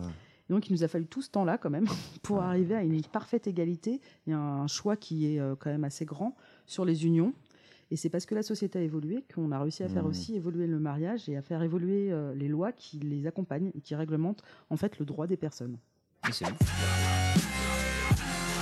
Bah, trop bien, merci. Super Franchement, intéressant, ouais, chapeau. intéressant, ouais. Top. Ça me fait toujours aussi mal au cœur d'entendre le... à quel point on a mis du temps à faire évoluer certains trucs. Mais écoute, il faut bien avancer. Mais très chouette en tout cas. Merci beaucoup. Ouais. Et du coup, est-ce qu'on ne passerait pas au. euh, Ah bah, au- changement d'ambiance. un, un petit peu, ouais. Mais qui sont toutes ces femmes? Les musulmans sont les seuls qui aient fait montre d'un peu de logique dans cette fameuse question des rapports entre les femmes et les hommes. Moi j'en ai marre que tu confondes libre et heureuse. Si j'avais un harem, vous seriez ma favorite. Eh ben, J'en ai nickel. marre que tu confondes Libre libre, heureuse. et heureuse. Nickel. Ah ouais. Allez, vas-y, à toi. Bah, je crois que tout a été dit avec ce jingle. Allez. Alors non, oui, j'ai eu, j'ai eu très très envie, je sais pas, ça m'est venu sur un coup de tête de vous parler des harems. Euh, sauf que des harems, il y en a eu plein, euh, plein d'époques. Euh, donc j'ai décidé de me concentrer uniquement sur euh, les, Les le harem, harems, les harems globetrotters. le, le harem du sultan euh, pendant l'Empire ottoman. Si je vous dis harem, ça vous évoque quoi? À quoi ça Plusieurs femmes Ouais. Un peu le luxe, l'opulence. euh. aussi. Ouais, la légèreté. La restriction des droits des femmes, quoi. Oui, oui, Ah oui, oui, oui, aussi, Mais, j'ai regardé euh, justement, euh, pa- parce que tu m'avais pas donné trop d'indices pour ton, pour ton sujet, du coup j'ai regardé la définition de harem et c'était justement un truc où j'étais assez choqué, où c'était justement la liberté des femmes ou un truc comme ça. Non? Ah, non Eh ben, tu Non, nous je- partageras Bah non, la non, harem, harem viendrait, euh, le mot harem viendrait vraiment du nom euh, du mot euh, interdit en arabe. Ah, D'accord. Ouais. Ok. Voilà, ce serait une dérive de ce, de ce mot-là parce que c'était un espace dans lequel il était totalement interdit d'entrer. Bah, du coup, comment on pourrait rentrer? Ah oui, non, j'ai Bah, pas du tout lu ça. Tout, en fait. tout- tout le monde, tout le monde n'y va pas. Ah, Bon, on, on va y arriver. Donc euh, les, les harems des sultans de l'Empire ottoman, qui- enfin c'est quand même euh, en général le plus gros harem qui existait. hein, ils vont durer donc euh, du 15e au début du 20e siècle. hein. Le dernier harem de l'Empire ottoman, il ferme un petit peu tard. Ouais, ça va. Ouais, début du 20e siècle, c'est même archi tard. Mhm. C'est carrément tard. Et donc, dans le, dans le harem du, du sultan, il y avait, selon les époques, entre 500 et 1500 femmes. Quoi? Eh ouais 1500. 1500 Oui, il savait plus vous donner de la tête, le gars Bah, pas, que de la, pas que de la tête. Ils mettent tout ça au même endroit Enfin. Ça tout- non, mais tout ça, tout. Oh. Hicham, ami des femmes non, mais ils mettent toutes ces femmes au même endroit Euh, Enfin, Oui, alors vous allez, vous allez voir, ça a bougé un tout petit peu, mais oui, en général, elles sont au même endroit. C'est un, camp UCPA de ouf, quoi. Enfin, Ah bah c'est oui, c'est le Club Med. ouais, C'est Pontarlier, quoi. non, Pontarlier, c'est 17 000 habitants, je crois, ou 14 000. je ah, sais non, ça fait beaucoup. Euh, voilà, donc le but en fait du harem, c'est euh, dans cette période où il y a énormément de maladies, énormément de morts infantiles, d'assurer la descendance, quoi qu'il arrive, et la, per- la, la pérennité de la dynastie en ayant euh, des enfants. Et euh, pour avoir des enfants, il vaut mieux avoir plusieurs épouses. 1500 ne serait-ce Ouais. pas un peu Tu sens, capillotracté Je sens ne que sais pas. inquiet, quoi. Mais euh, voilà. On sait jamais. Plante, plante des graines. Puis après, tu Voilà. feras des pois. Enfin, je t'explique. Et euh, il s'agissait de femmes euh, qu'on voulait euh, jolies, parce que bah, forcément, elles devaient engendrer le futur sultan, donc il fallait qu'il ait quand même un peu Les le swag. gènes. Voilà, et, euh, et de préférence intelligente et cultivée, parce que c'était elle qui éduquait Les enfants. euh, le, le fils qui serait un jour le, le sultan. Mais tout ça, on y reviendra. Donc, d'où est-ce qu'elles viennent, euh, les femmes que peut trouver dans, les, dans, dans le harem, par exemple, de de- de- de- d'Istanbul? Parce qu'en fait, le sultan euh, de l'Empire ottoman, euh, il a un, un harem en général par euh, résidence principale. Après, il n'a pas énormément de résidences principales non plus, il doit en avoir deux ou trois. Mais, euh, mais il a un harem, mais euh, les J'aurais- favorites du harem le suivent en fait. Je sais pas comment vous dire. Ok, ouais, je vois. Il a sa, il a sa garde rapprochée, en gros. Voilà, qui suivent. Euh, et donc, les femmes euh, qui sont dans les harems, d'où viennent-elles? Et ben, Tout simplement, c'est euh, soit des cadeaux des femmes. Alors, c'est que des esclaves. Elles ont Des toutes le statut Ah, d'esclave. donc c'est vraiment que des esclaves. C'est que des esclaves et donc des non-musulmanes, étant donné qu'on n'a pas le droit de, de, de réduire en esclavage quelqu'un qui a la religion musulmane. Donc, ce sont que des femmes non musulmanes, soit des cadeaux de chefs d'État. Euh, ah bah tiens, euh, je t'offre euh, Cindy, euh, ma, ma- ma voisine, tu vois. Euh, soit, euh, et ça c'était la majorité euh, des cas, des femmes qui ont été enlevées euh, lors de raids en fait, euh, notamment en équivalence de l'actuelle Ukraine, Pologne, euh, enfin voilà, Europe de l'Est et euh, Europe centrale, où là il y avait les Tarars, à ne pas confondre avec les Tartares. Les Euh, voilà. Non, parce oui, que- genre. Non, parce que souvent on peuple un petit peu, on pense aux Tartares, mais là c'est les Ah, moi, je pensais au. au- Ouais. Ah oui, non, non. Confonds pas non plus avec le taramar. C'est différent. Ok. Bon, on va pas la garder celle-là. Donc on disait les Tarars. Voilà, qui, euh, qui allaient faire des raids en Rachid fait euh, dans, des, euh, dans, des, dans des villages. Ils allaient enlever euh, tout un tas de jeunes femmes, euh, de préférence assez assez jeunes pour qu'on s'assure qu'elles soient bien bien vierges. Et ensuite on les revendait euh, de marché en esclaves en marché aux esclaves. Et euh, les plus jolies euh, pouvaient euh, espérer être Ouais, avec des énormes guillemets. genre, voilà, oh. finir dans un endroit pas trop dégueulasse, à savoir le harem du sultan, parce que Mm. je pense que c'était peut-être le moins pire qui Ouais, pouvait donc, arriver. quitter quoique. une esclave, c'est pas bien, mais bon, c'est pas. Exactement. pas bien. Donc elles étaient, elles étaient vendues et elles, euh, elles pouvaient arriver au, au harem de, de, de Istanbul. Donc euh, Istanbul, euh, Topkapi. voilà, le, le harem au début est au centre-ville et ensuite je crois qu'il va y avoir un souci, il va prendre feu, enfin il y, a il y a une connerie et tout. Donc ils vont déménager le harem effectivement euh, au début du XVIe siècle dans le palais de, de Topkapi et vous pouvez encore aujourd'hui visiter le harem du palais de Topkapi si vous visitez Istanbul. Donc il y a au harem en fait on imagine énormément en fait des tas de nanas euh, quasiment nues toute la Ouais. journée qui sont au sauna entourées de nuques en train de s'éventer comme ça euh, en train comme ça de mettre euh, l'eau la main comme ça dans l'eau de la piscine en disant Hum, elle est un petit peu trop chaude Euh, voilà de se faire faire de la manicure non mais c'est vraiment l'image qu'on en a par les Que peintres tu en as. mais non mais par les peintres orientalistes du 19e Non, c'est siècle vrai, oui, oui. c'est voilà c'est on nous présente des nanas qui passent leur journée uniquement à s'occuper de leur corps et qui foutent rien quoi Alors que non, elle faisait des travaux qui faisaient le carrelage, Bastel. bah oui C'est vrai? Ah bah bien sûr, justement, on va y venir. Mais en réalité, euh, tu es plus dans une ambiance euh, de cloître et euh, avec euh, vraiment un emploi du temps qui est archi strict, qui est archi rigoureux et ça déconnait pas du tout au harem quoi. C'était clairement pas des vacances d'été, sauf pour quelques heureux élus. Les Mais vous allez voir que ça en concernait vraiment une toute petite majorité. Les autres, elles douillaient leur race. Toute petite partie. Ah oui, une toute petite Ouais, minorité, pardon. Non, non, pardon, une toute petite minorité, autant pour moi. Euh, donc déjà, il y a une hiérarchie dans le harem. Une hiérarchie qui est bien vénère, qu'il faut énormément respecter. Et ça se conçoit comment la hiérarchie? Alors, je vais vous l'expliquer. Vous avez... euh, alors, je vous parlerai pas du sultan, en fait, dans le harem, parce que le sultan, il vient... euh, il fait ses petites affaires avec ses favorites, il vient voir ses enfants à la rigueur et il se casse. Mais le sultan, il intervient, il intervient rarement dans les histoires du harem en réalité. La vraie chef du harem, c'est celle qu'on appelle la sultane validée, et elle, c'est la reine mère, en fait, c'est la mère du sultan. Ok. Ah, c'est la mère du oh, sultan. qui- Ambiance. Voilà, et donc c'est voilà, c'est c'est la mère du, du baiser qui s'occupe de s'occuper de toutes les maîtresses de sa zouze. Oh, c'est glauque. En gros, c'est souvent elle qui choisit celle qu'il faut mettre un peu en avant. Euh, et c'est c'est la chef d'orchestre, et souvent elle est pas très sympa. Mais elle est pas intégrée au harem. Elle est dans le harem, c'est Oui, mais mais c'est une ancienne esclave. Non, Non, mais non, mais c'est- une, an- une ancienne esclave. Ah. Elle est passée par là, mais elle a monté Ah en bah oui, forcément, Bah oui, bah ouais, Et elle est la, mère, du- c'est la mère sultan, du sultan. Donc Ah, mais c'est pas vraiment sa mère. Enfin, Bah, si. Mais si, mais parce que vu que les, les courtisanes elles baisent avec le sultan, bah, quand elles font un enfant, elles deviennent la mère du prochain sultan. Bah oui. Pas ah, du pas- pro- ah oui, du Bah ouais. prochain. du- Oui. euh, La, la mère du du, coup- sultan du coup, en un- cours, Ok, ok, c'est elle la chef ok, du harem. c'est pas, pas son épouse. Ouais. Parce qu'un jour, le prochain sultan devient le sultan au courant. C'est pas, Voilà. pas faux. Ilyas, il ouvre un harem, c'est sa Non, mère non, qui non, sera non, la tête non, du harem. Voilà. T'es en train de traiter ma mère de pute là, Et attends, excuse-moi, t'as parlé de Catherine et de ses sextapes. Je te rends la monnaie de ta pièce. Ok. Coucou maman d'Ilias. Ah, elle nous écoute en plus. ouais. Eh oui, coucou aussi bah, la, mienne aussi. Donc, euh, voilà. Euh, et donc, du coup, euh, Ouais, elle est contente. hein. Mais vas-y, continue, hein, assume.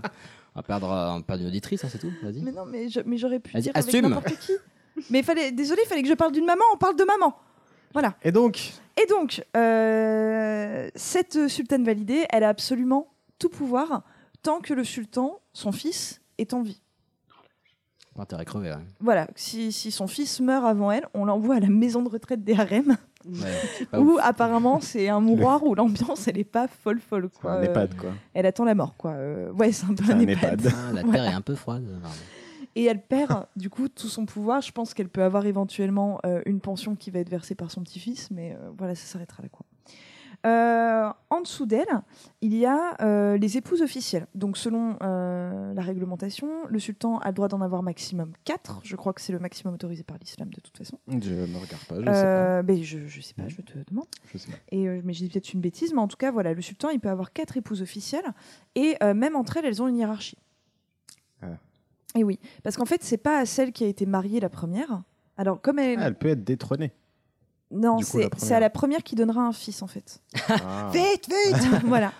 Euh, celle qui donne naissance au premier fils, euh, Parce que c'est le premier héritier, du coup. Exactement, c'est la Ah. basse Azeki.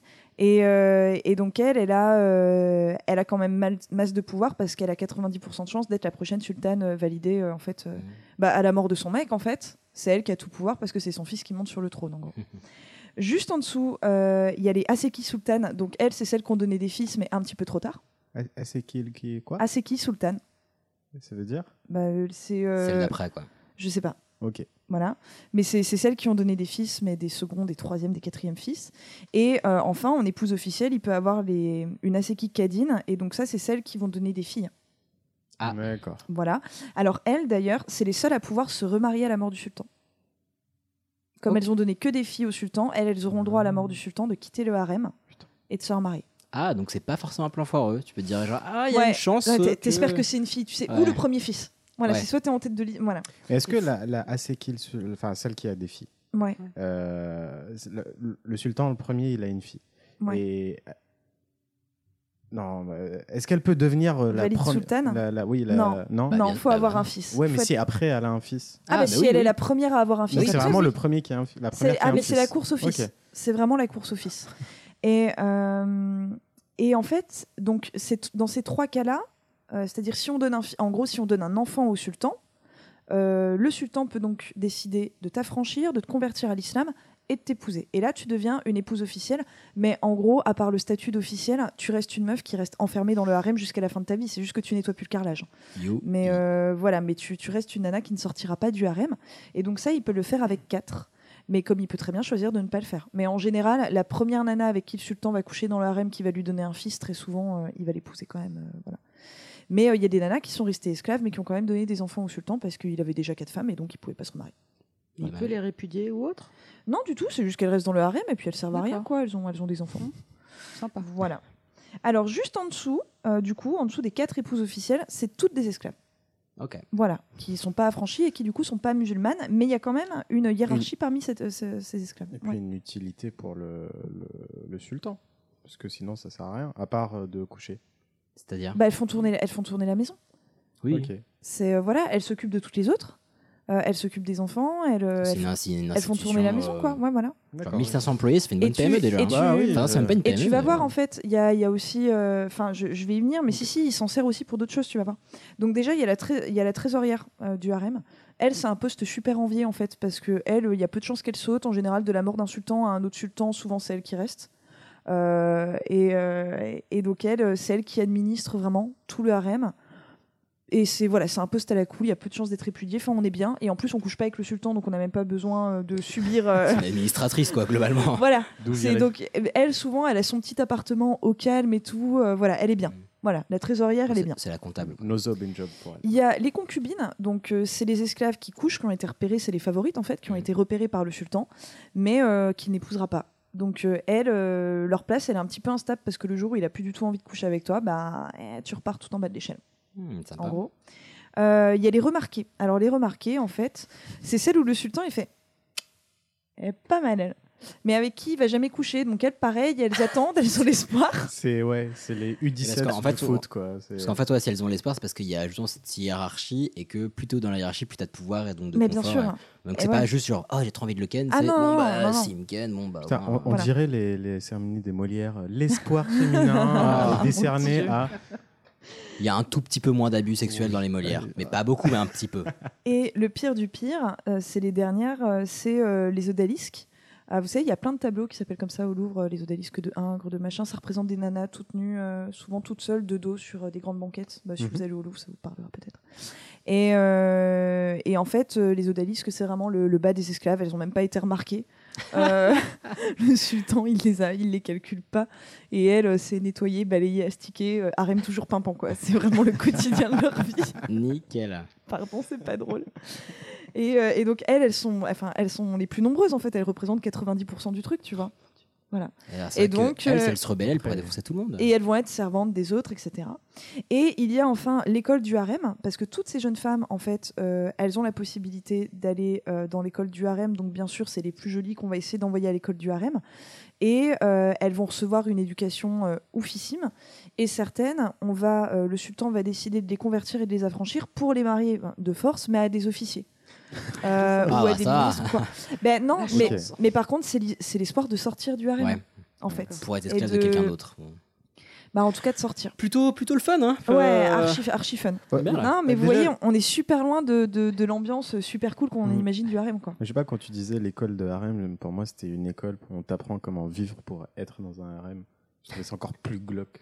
Non, fait, on, te cultive, tu- on te cultive de ouf. tout- elles, Ouais. elles y passent quasiment toutes parce qu'on part du principe que toutes les jeunes filles euh, qu'on récupère, elles peuvent devenir mères d'un futur sultan. Et comme Donc il faut qu'elles en soient plus, super éduquées, quoi. moi, c'est vraiment une prison, quoi. Enfin, ça- Ah mais totalement. Et puis c'est des nanas, elles parlent pas le turc en arrivant. Elles sont enlevées au fin fond de leur steppe, etc. Donc on leur apprend le turc. On leur, enfin voilà, on s'en- on essaye vraiment de les cultiver au maximum. D'autant plus que vous imaginez bien que le sultan aussi, il est entouré par parfois 1500 nanas qui sont quand même toutes super jolies. Euh, il, les- il peut, il peut pas sélectionner les nanas que aux critères physiques. Euh, Je pense que, enfin voilà, il va. Ça doit pas être facile pour lui, hein, je comprends. Non, hein, mais je- voilà, mais je veux dire, il y a eu euh, des vraies histoires, je vais en mentionner quelques-unes, mais il y a eu des vraies histoires euh, d'amour pour le coup et d'exclusivité entre des sultans et, euh, et des, des, des, des- des sultanes de harem. quoi. Donc, euh, donc voilà un petit peu pour ce qui est de, de leur vie. Et donc, à la mort du sultan, euh, du sultan du coup en titre, qu'est-ce qui se passe? Parce que là, la mort du sultan, c'est branle-bas de combat. Est-ce- C'est-à-dire est-ce- que toutes celles des fils, Ouais, mais on a dit que c'était le premier. eh oui, mais ça, c'est une loi qui n'arrive qu'en 1603. Avant ça, il n'y a pas de réglementation dans l'Empire ottoman pour savoir lequel des euh, filles. sur le trône. C'est le premier qui a buté tous ses frères. On les. Oh. Ouais. Ah, donc, euh, Et donc là, autant vous dire que entre les, dans, les, dans le harem, entre les mamans, mais c'est la guerre des mamans. Ouais, quoi. Ah.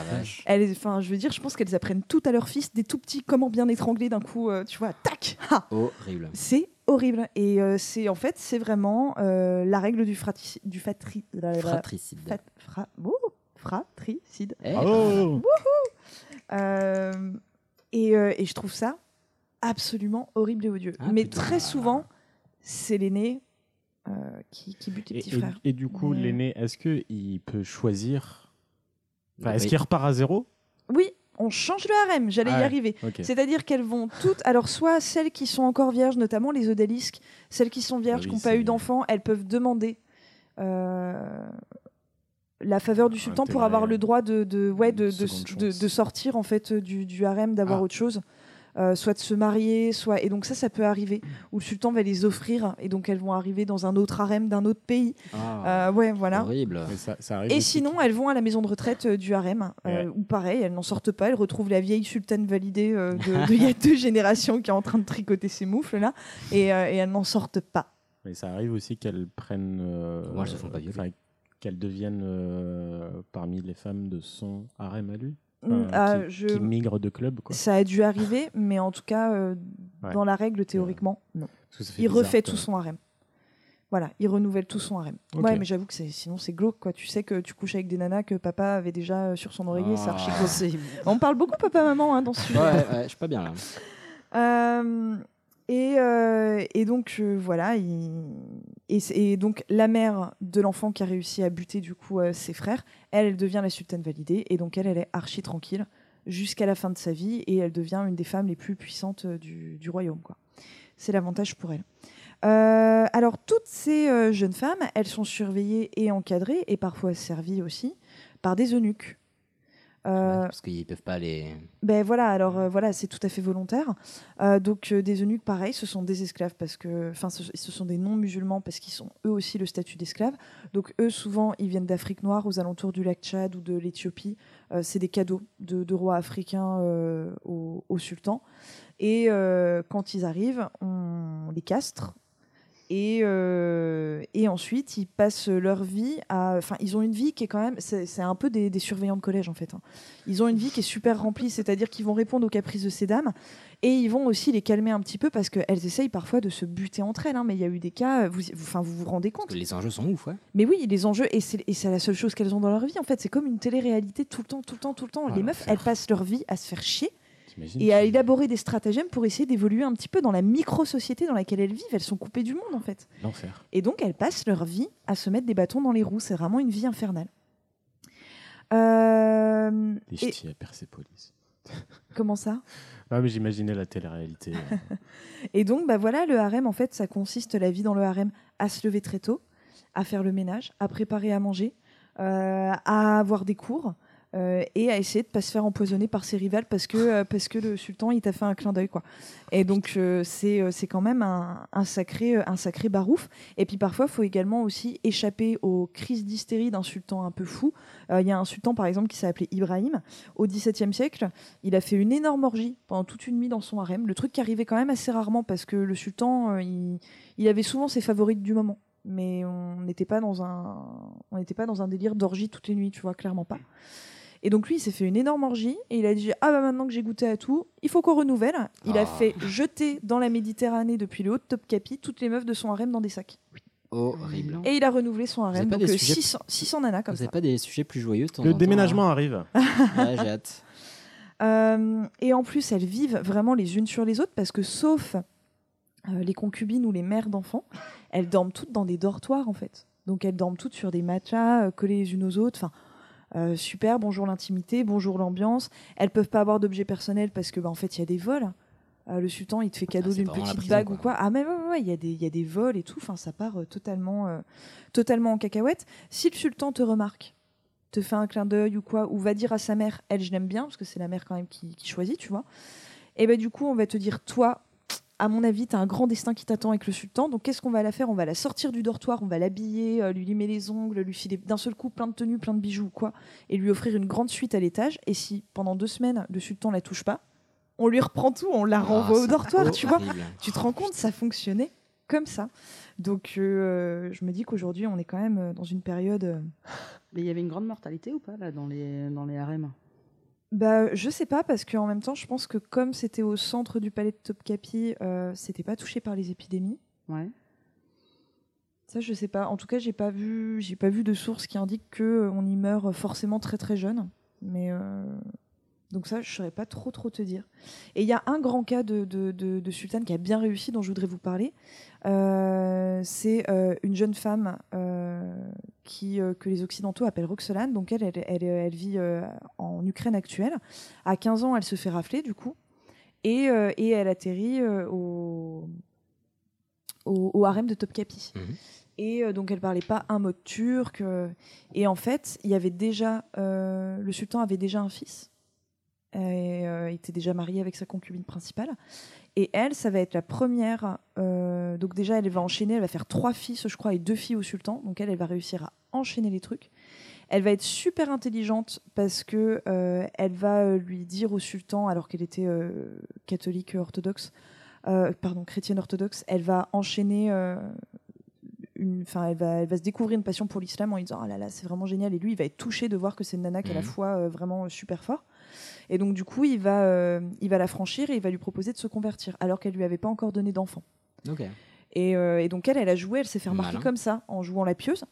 Et, euh, et donc il l'a franchie il la- il- pour qu'elle puisse se convertir. Et quand il va vouloir coucher avec, elle va dire Ah non, non, désolé, mais une femme musulmane qui se respecte, elle couche pas si elle n'est pas mariée. Mhm. Et bim, elle va réussir à l'épouser comme ça. Malin. Et donc elle, elle se fait marier avant même de lui avoir fait des enfants. Elle lui a fait trois enfants. Au final, il va avoir une relation exclusive avec elle, c'est-à-dire qu'il ne va en épouser aucune, et ce jusqu'à la fin de leur vie. Euh, elle va devenir mais la, la big boss du harem. Et en fait, elle va réussir à faire buter euh, par ses fils le fils aîné euh, de. Ah ouais. euh, Ok, ambiance. Ouais, ouais, ouais. Et, et, euh, donc elle, elle est, euh, elle est enterrée, euh, elle est enterrée à Istanbul, donc dans la dans la mosquée de, de Suleiman. Elle est enterrée juste à côté de son mari, quoi. C'est-à-dire qu'on est sur une quasi-reine qui avait une relation exclusive. Badass. Elle a rencontré euh, tout un tas d'ambassadeurs, de rois étrangers euh, quand ils venaient. Enfin, elle était. euh, voilà, et je pense qu'elle a carrément presque manipulé son époux. Elle avait un pouvoir de ouf, mais elle, elle a super bien réussi euh, cette nana. Donc, comme quoi, c'est possible. Et euh, je finirai sur euh, une petite euh, entre guillemets anecdote. Euh, la femme de l'épouse de ce cher euh, Erdogan, Ah, en 2016, attention. a- s'est prononcée sur le harem en disant qu'il était un petit peu regrettable que les harems n'existent plus parce que c'était l'école de la vie. Oh mon dieu. Voilà, et ben moi, non, je ne suis pas du tout d'accord. Tu m'étonnes. Sympa, encore une famille bien sympathique. Ouais, euh. ouais, ça confirme ce que je pensais déjà. Raison de de lui. plus d'aimer Ouais. cette famille. Ouais, hein. ouais. Encore un sujet très très chouette, euh, encore badant, parce que ouais, je t'avoue que Mais les, désolé, les- hein, mais, euh, les 600 sacs poubelles jetés à la mer, euh, ça m'a un peu retourné le bide. Mais... Ah, mais c'est, c'est... Mais quelle horreur, quoi. Ouais, Quelle horreur. Plutôt. Du coup, euh, petit, petit changement de sujet, de localisation. Ichouchade. avec Ichouchou. Je vais te le faire, moi, ton déménagement. Par contre, c'est lourd à porter. À quel étage habitez-vous 27ème étage Sans ascenseur.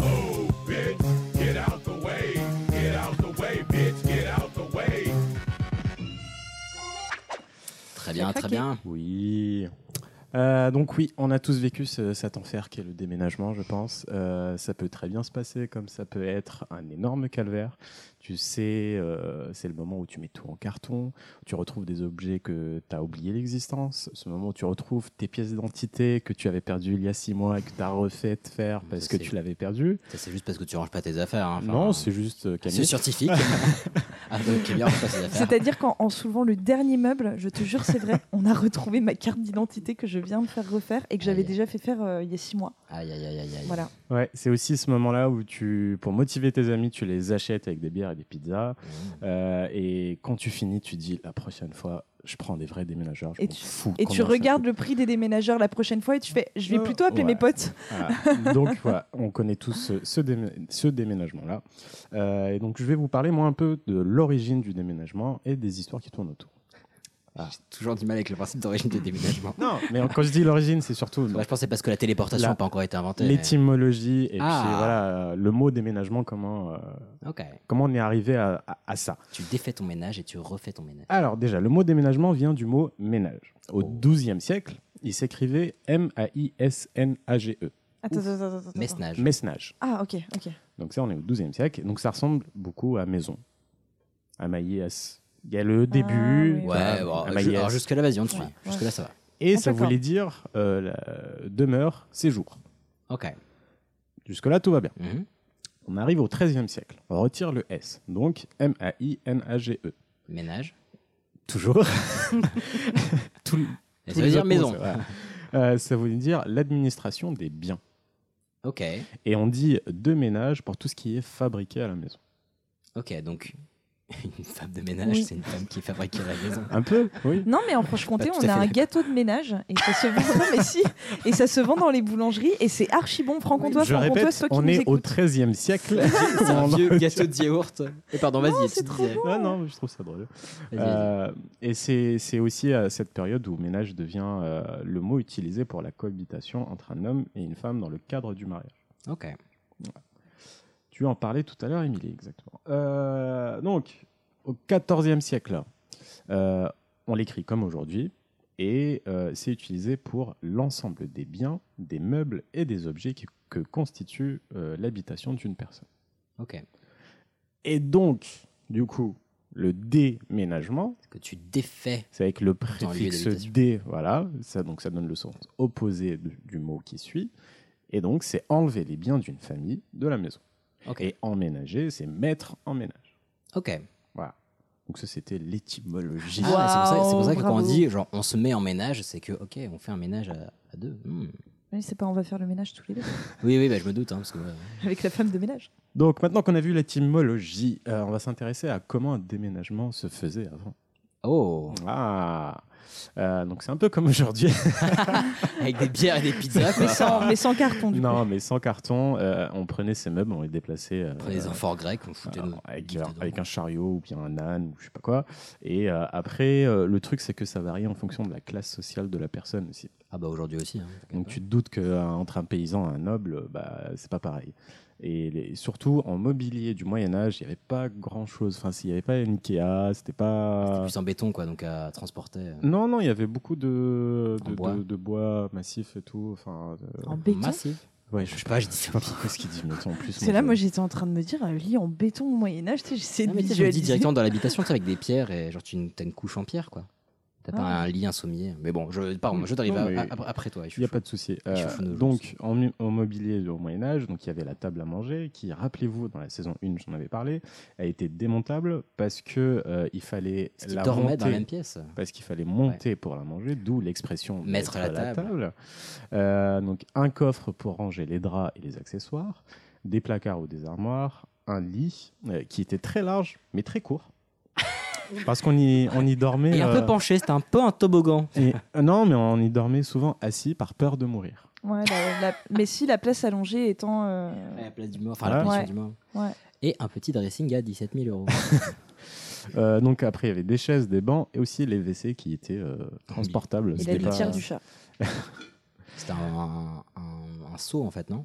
Pas ça Un bac Euh, non, des, des fois, tu avais des chaises avec un trou. euh, Enfin, Eh, je me suis pas trop renseigné, je t'avoue. Ah, parce un, que un c'était pas- prochain truc sur les Mais toilettes, ouais. je suis trop chaud. Mais oui, oui. Mais ouais.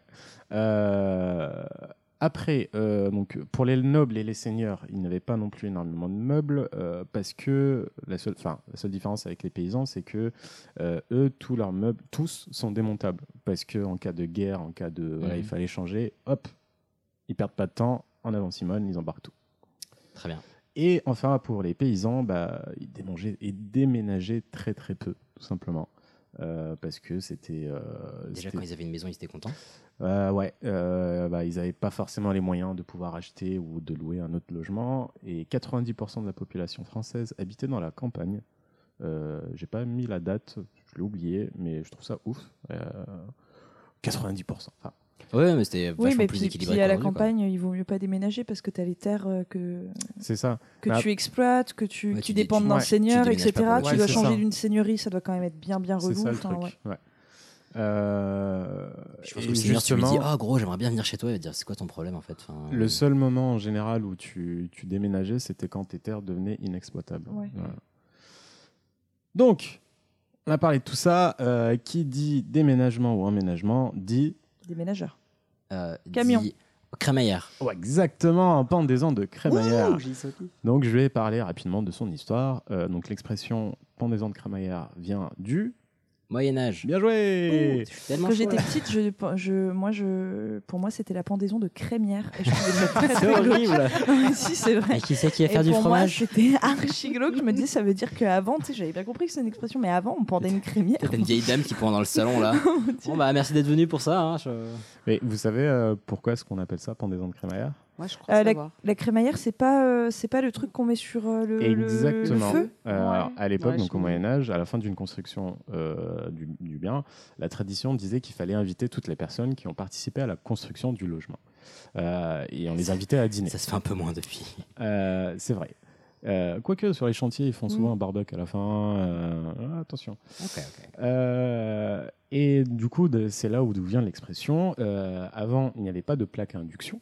Tu te doutes Jusque là, ouais. Tu pouvais pas trop régler la puissance de la plaque. Apprends la vie d'avant du coup, euh, les chaudrons, elles étaient suspendues à une tige en fer où tu pouvais régler sa hauteur Mhm. en fonction des flammes. Et cette tige en fer s'appelle s'appelle La crémaillère. Voilà. Oh. Et vu que la crémaillère était la dernière chose qu'on installait dans une nouvelle habitation, voilà, donc on pendait la crémaillère en invitant des gens. Euh, rapidement, euh, c'est quoi l'équivalent de la pendaison de crémaillère dans les autres pays, dans les autres cultures? La pendaison de Crémaillère Euh, Presque. well, well, well. Donc je vois que t'es bilingue en italien apparemment, c'est ça En Angleterre, ça se dit housewarming. Ouais. Qui veut dire Réchauffer- réchauffement, chauffer la baraque. réchauffement de la maison. Parce que la tradition chez eux, c'était d'inviter du monde pour chasser les mauvais esprits. Euh, donc tout le monde venait. Logique, avec- du coup, aucun rapport entre les deux. Mais... Si, si, ça arrive. Donc tout le monde venait avec une bûche et il l'a jet- jetée euh, dans la cheminée. Et quand tu allumes le premier feu de l'année, c'est censé chasser les mauvais esprits. Ok. En Allemagne, par exemple, euh, on offrait des cadeaux, dont du pain et du sel. Pour les tartines. non, synonyme de prospérité au Moyen Âge. Ok. Ouais. Euh, en Italie, on ramène du vin et de l'huile d'olive, très très cliché, pour euh, amener l'esprit de la fête dans le nouveau logement. Euh, et au Sénégal, enfin dans certaines régions en tout cas, euh, les familles, la famille et les amis se réunissent pour lire le Coran, histoire de purifier le nouveau logement. Voilà. Ok, donc il y a des différents niveaux de fun de par de tout. l'allemand. Ouais. Et j'ai essayé de, de- de- de poser des questions à plein de nationalités autour de moi, aux Espagnols et tout ça. Ils le font très peu. Ah la pendaison de crémaillère, c'est euh, finalement c'est très français, moi je trouve. euh, Bah, et après, il y a aussi des cultures, même autour de nous, où tu as le, le fait d'inviter chez toi, c'est assez différent en fait. Tu n'invites pas aussi facilement, forcément. euh. Ouais, genre j'ai demandé à une espagnole qui m'a dit que bah, la maison, on- n'y fait que dormir. Bah, c'est ce que me disait j'ai aussi des, des connaissances qui avaient vécu là-bas, qui disaient en fait, c'est as moins de facilité à inviter des collègues. Ou après, je vais pas faire des généralités parce que je n'ai Oui, pas euh, habité. Mais en France, tu as le côté classique, même un, je sais pas, un collègue qui vient d'arriver dans ta boîte, tu fais, ah bah tu viendras avec euh, Michel, euh, ta femme, euh, à la maison, tu, je te présenterai Michel, mon autre femme. Enfin, mais mais c'est vrai, c'est plus naturel d'inviter chez soi, il y a moins le côté tabou de non, personne vient chez moi. Quoi. Ouais, ouais, c'est vrai.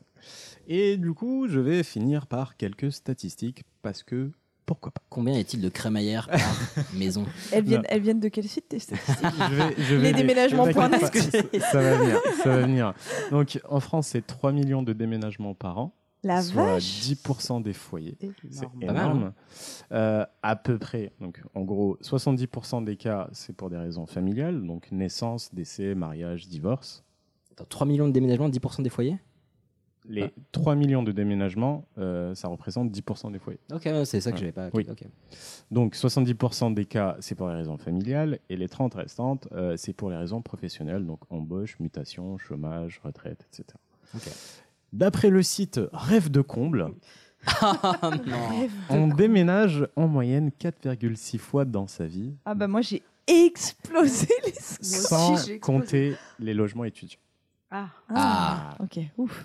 Ouais, je, je le savais. Donc, nos amis médecins qui ont fait 12 ans d'études, calmez-vous, vous pouvez commencer qu'à partir de maintenant. Euh, à la question avez-vous envie de déménager? 51% des locataires répondent oui, contre seulement 20% des propriétaires. Ah bah ouais, bah, ouais. C'est ouais, sais rien en fait. c'est Bah, logique. Mais non, mais as-tu envie de déménager? Moi je vais, enfin je vais, moi je vais répondre oui. Tu me proposes quoi En fait, c'est sûr. Bah non, parce que ça des dépend. fois t'es très très bien là où t'es. Ah moi je suis bien où je suis là. Voilà. Et toi, est-ce que tu as envie de déménager, Elias? Hmm, non, ça va, je suis bien. Bah, tu les fais partie, partie des 80% de propriétaires. Bref, c'était pas. Voilà. Et euh, les locataires déménagent en moyenne tous les 7 ans et les propriétaires tous les 13 ans. Ah la 13 ans. vache. Donc euh, 13 plus ans. que 11 ans, Elias, avant Et que. 13 ans dans le même Non, ça trois fais ans ça bientôt. depuis 3 ans. Ouais. Ça me paraît énorme. hein, tous les- tous Ah mais c'est 13 ans. long. Moi Après, c'est En moyenne, en hein, puis et puis je te rappelle que c'est le site euh, Rêve de Comble. Et puis le, le terme un peu, enfin le nom un peu mal choisi quoi. Rêve de comble. Je sais pas, c'est un peu genre, c'est une vraie tête de comble. quoi. Eh ben, merci pour. Bah, merci beaucoup. Bah, on, va, on Ouais. vous partagera ces statistiques de euh, Cambridge euh, Institute of euh, Technology of Management apparemment. hein. Exactement. ouais. Euh, cool, merci. Bah, très très très très content. Oui, En plus, on a eu moult pourquoi dans ce petit sujet, genre pourquoi la crémaillère. Exactement. machin, donc, euh, parce qu'à la base, il faut le dire, je devais faire un pourquoi. Et Oui. Juan, euh, Malheureusement, feu Juan, euh, tu nous a- manques. Il a dû déménager, mais juste le temps de deux jours en fait. Oui. Il est en déplacement, donc il nous re rejoindra bientôt. Reviens Mais, nous euh, Juan. Ouais, reste en vie, euh, prends soin de toi, je ne sais pas. Enfin, fait tout ce qu'il faut pour survivre. Voilà. Euh, bah, en tout cas, c'était très très chouette. Nous, bah, oui, on vous l'a à demi annoncé, mais on va continuer de diffuser bah, tout cet été. On a quelques petits trucs sympas qui arrivent plutôt pour la rentrée, mais on va vous faire un, un été plutôt sympathique également. Oui. On a pas mal de choses qui arrivent. Comment Avec cette chaleur. Ouais, on a pas mal de choses vous, sympathiques qui vacances. arrivent cet été. On a, on est, ah putain, on est, enfin personnellement en tout cas extrêmement content des derniers messages qu'on a eu sur iTunes, absolument tellement. mignons. Vous êtes chou. Mais ça- vous pouvez continuer quand même. hein. Ouais, alors justement continuer parce que bah c'est- ça nous fait bah, plaisir de ouf, c'était super mignon comme message, très très chouette. Et puis bah on voit qu'on grimpe petit à petit dans ce cher euh, classement euh, Apple Podcast et on est plutôt content de pouvoir bah, proposer notre contenu à d'autres personnes et puis après elles l'écoutent si elles veulent. Mais euh, mais voilà, on est content de pouvoir faire connaître ça. Donc euh, n'oubliez pas de partager, liker, commenter, envoyer, euh, ça nous fait toujours plaisir.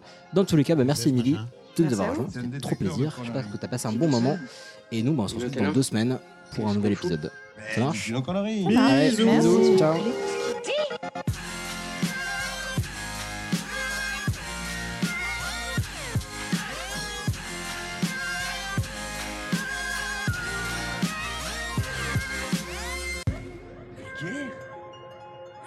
Oui, je trouve ça vulgaire.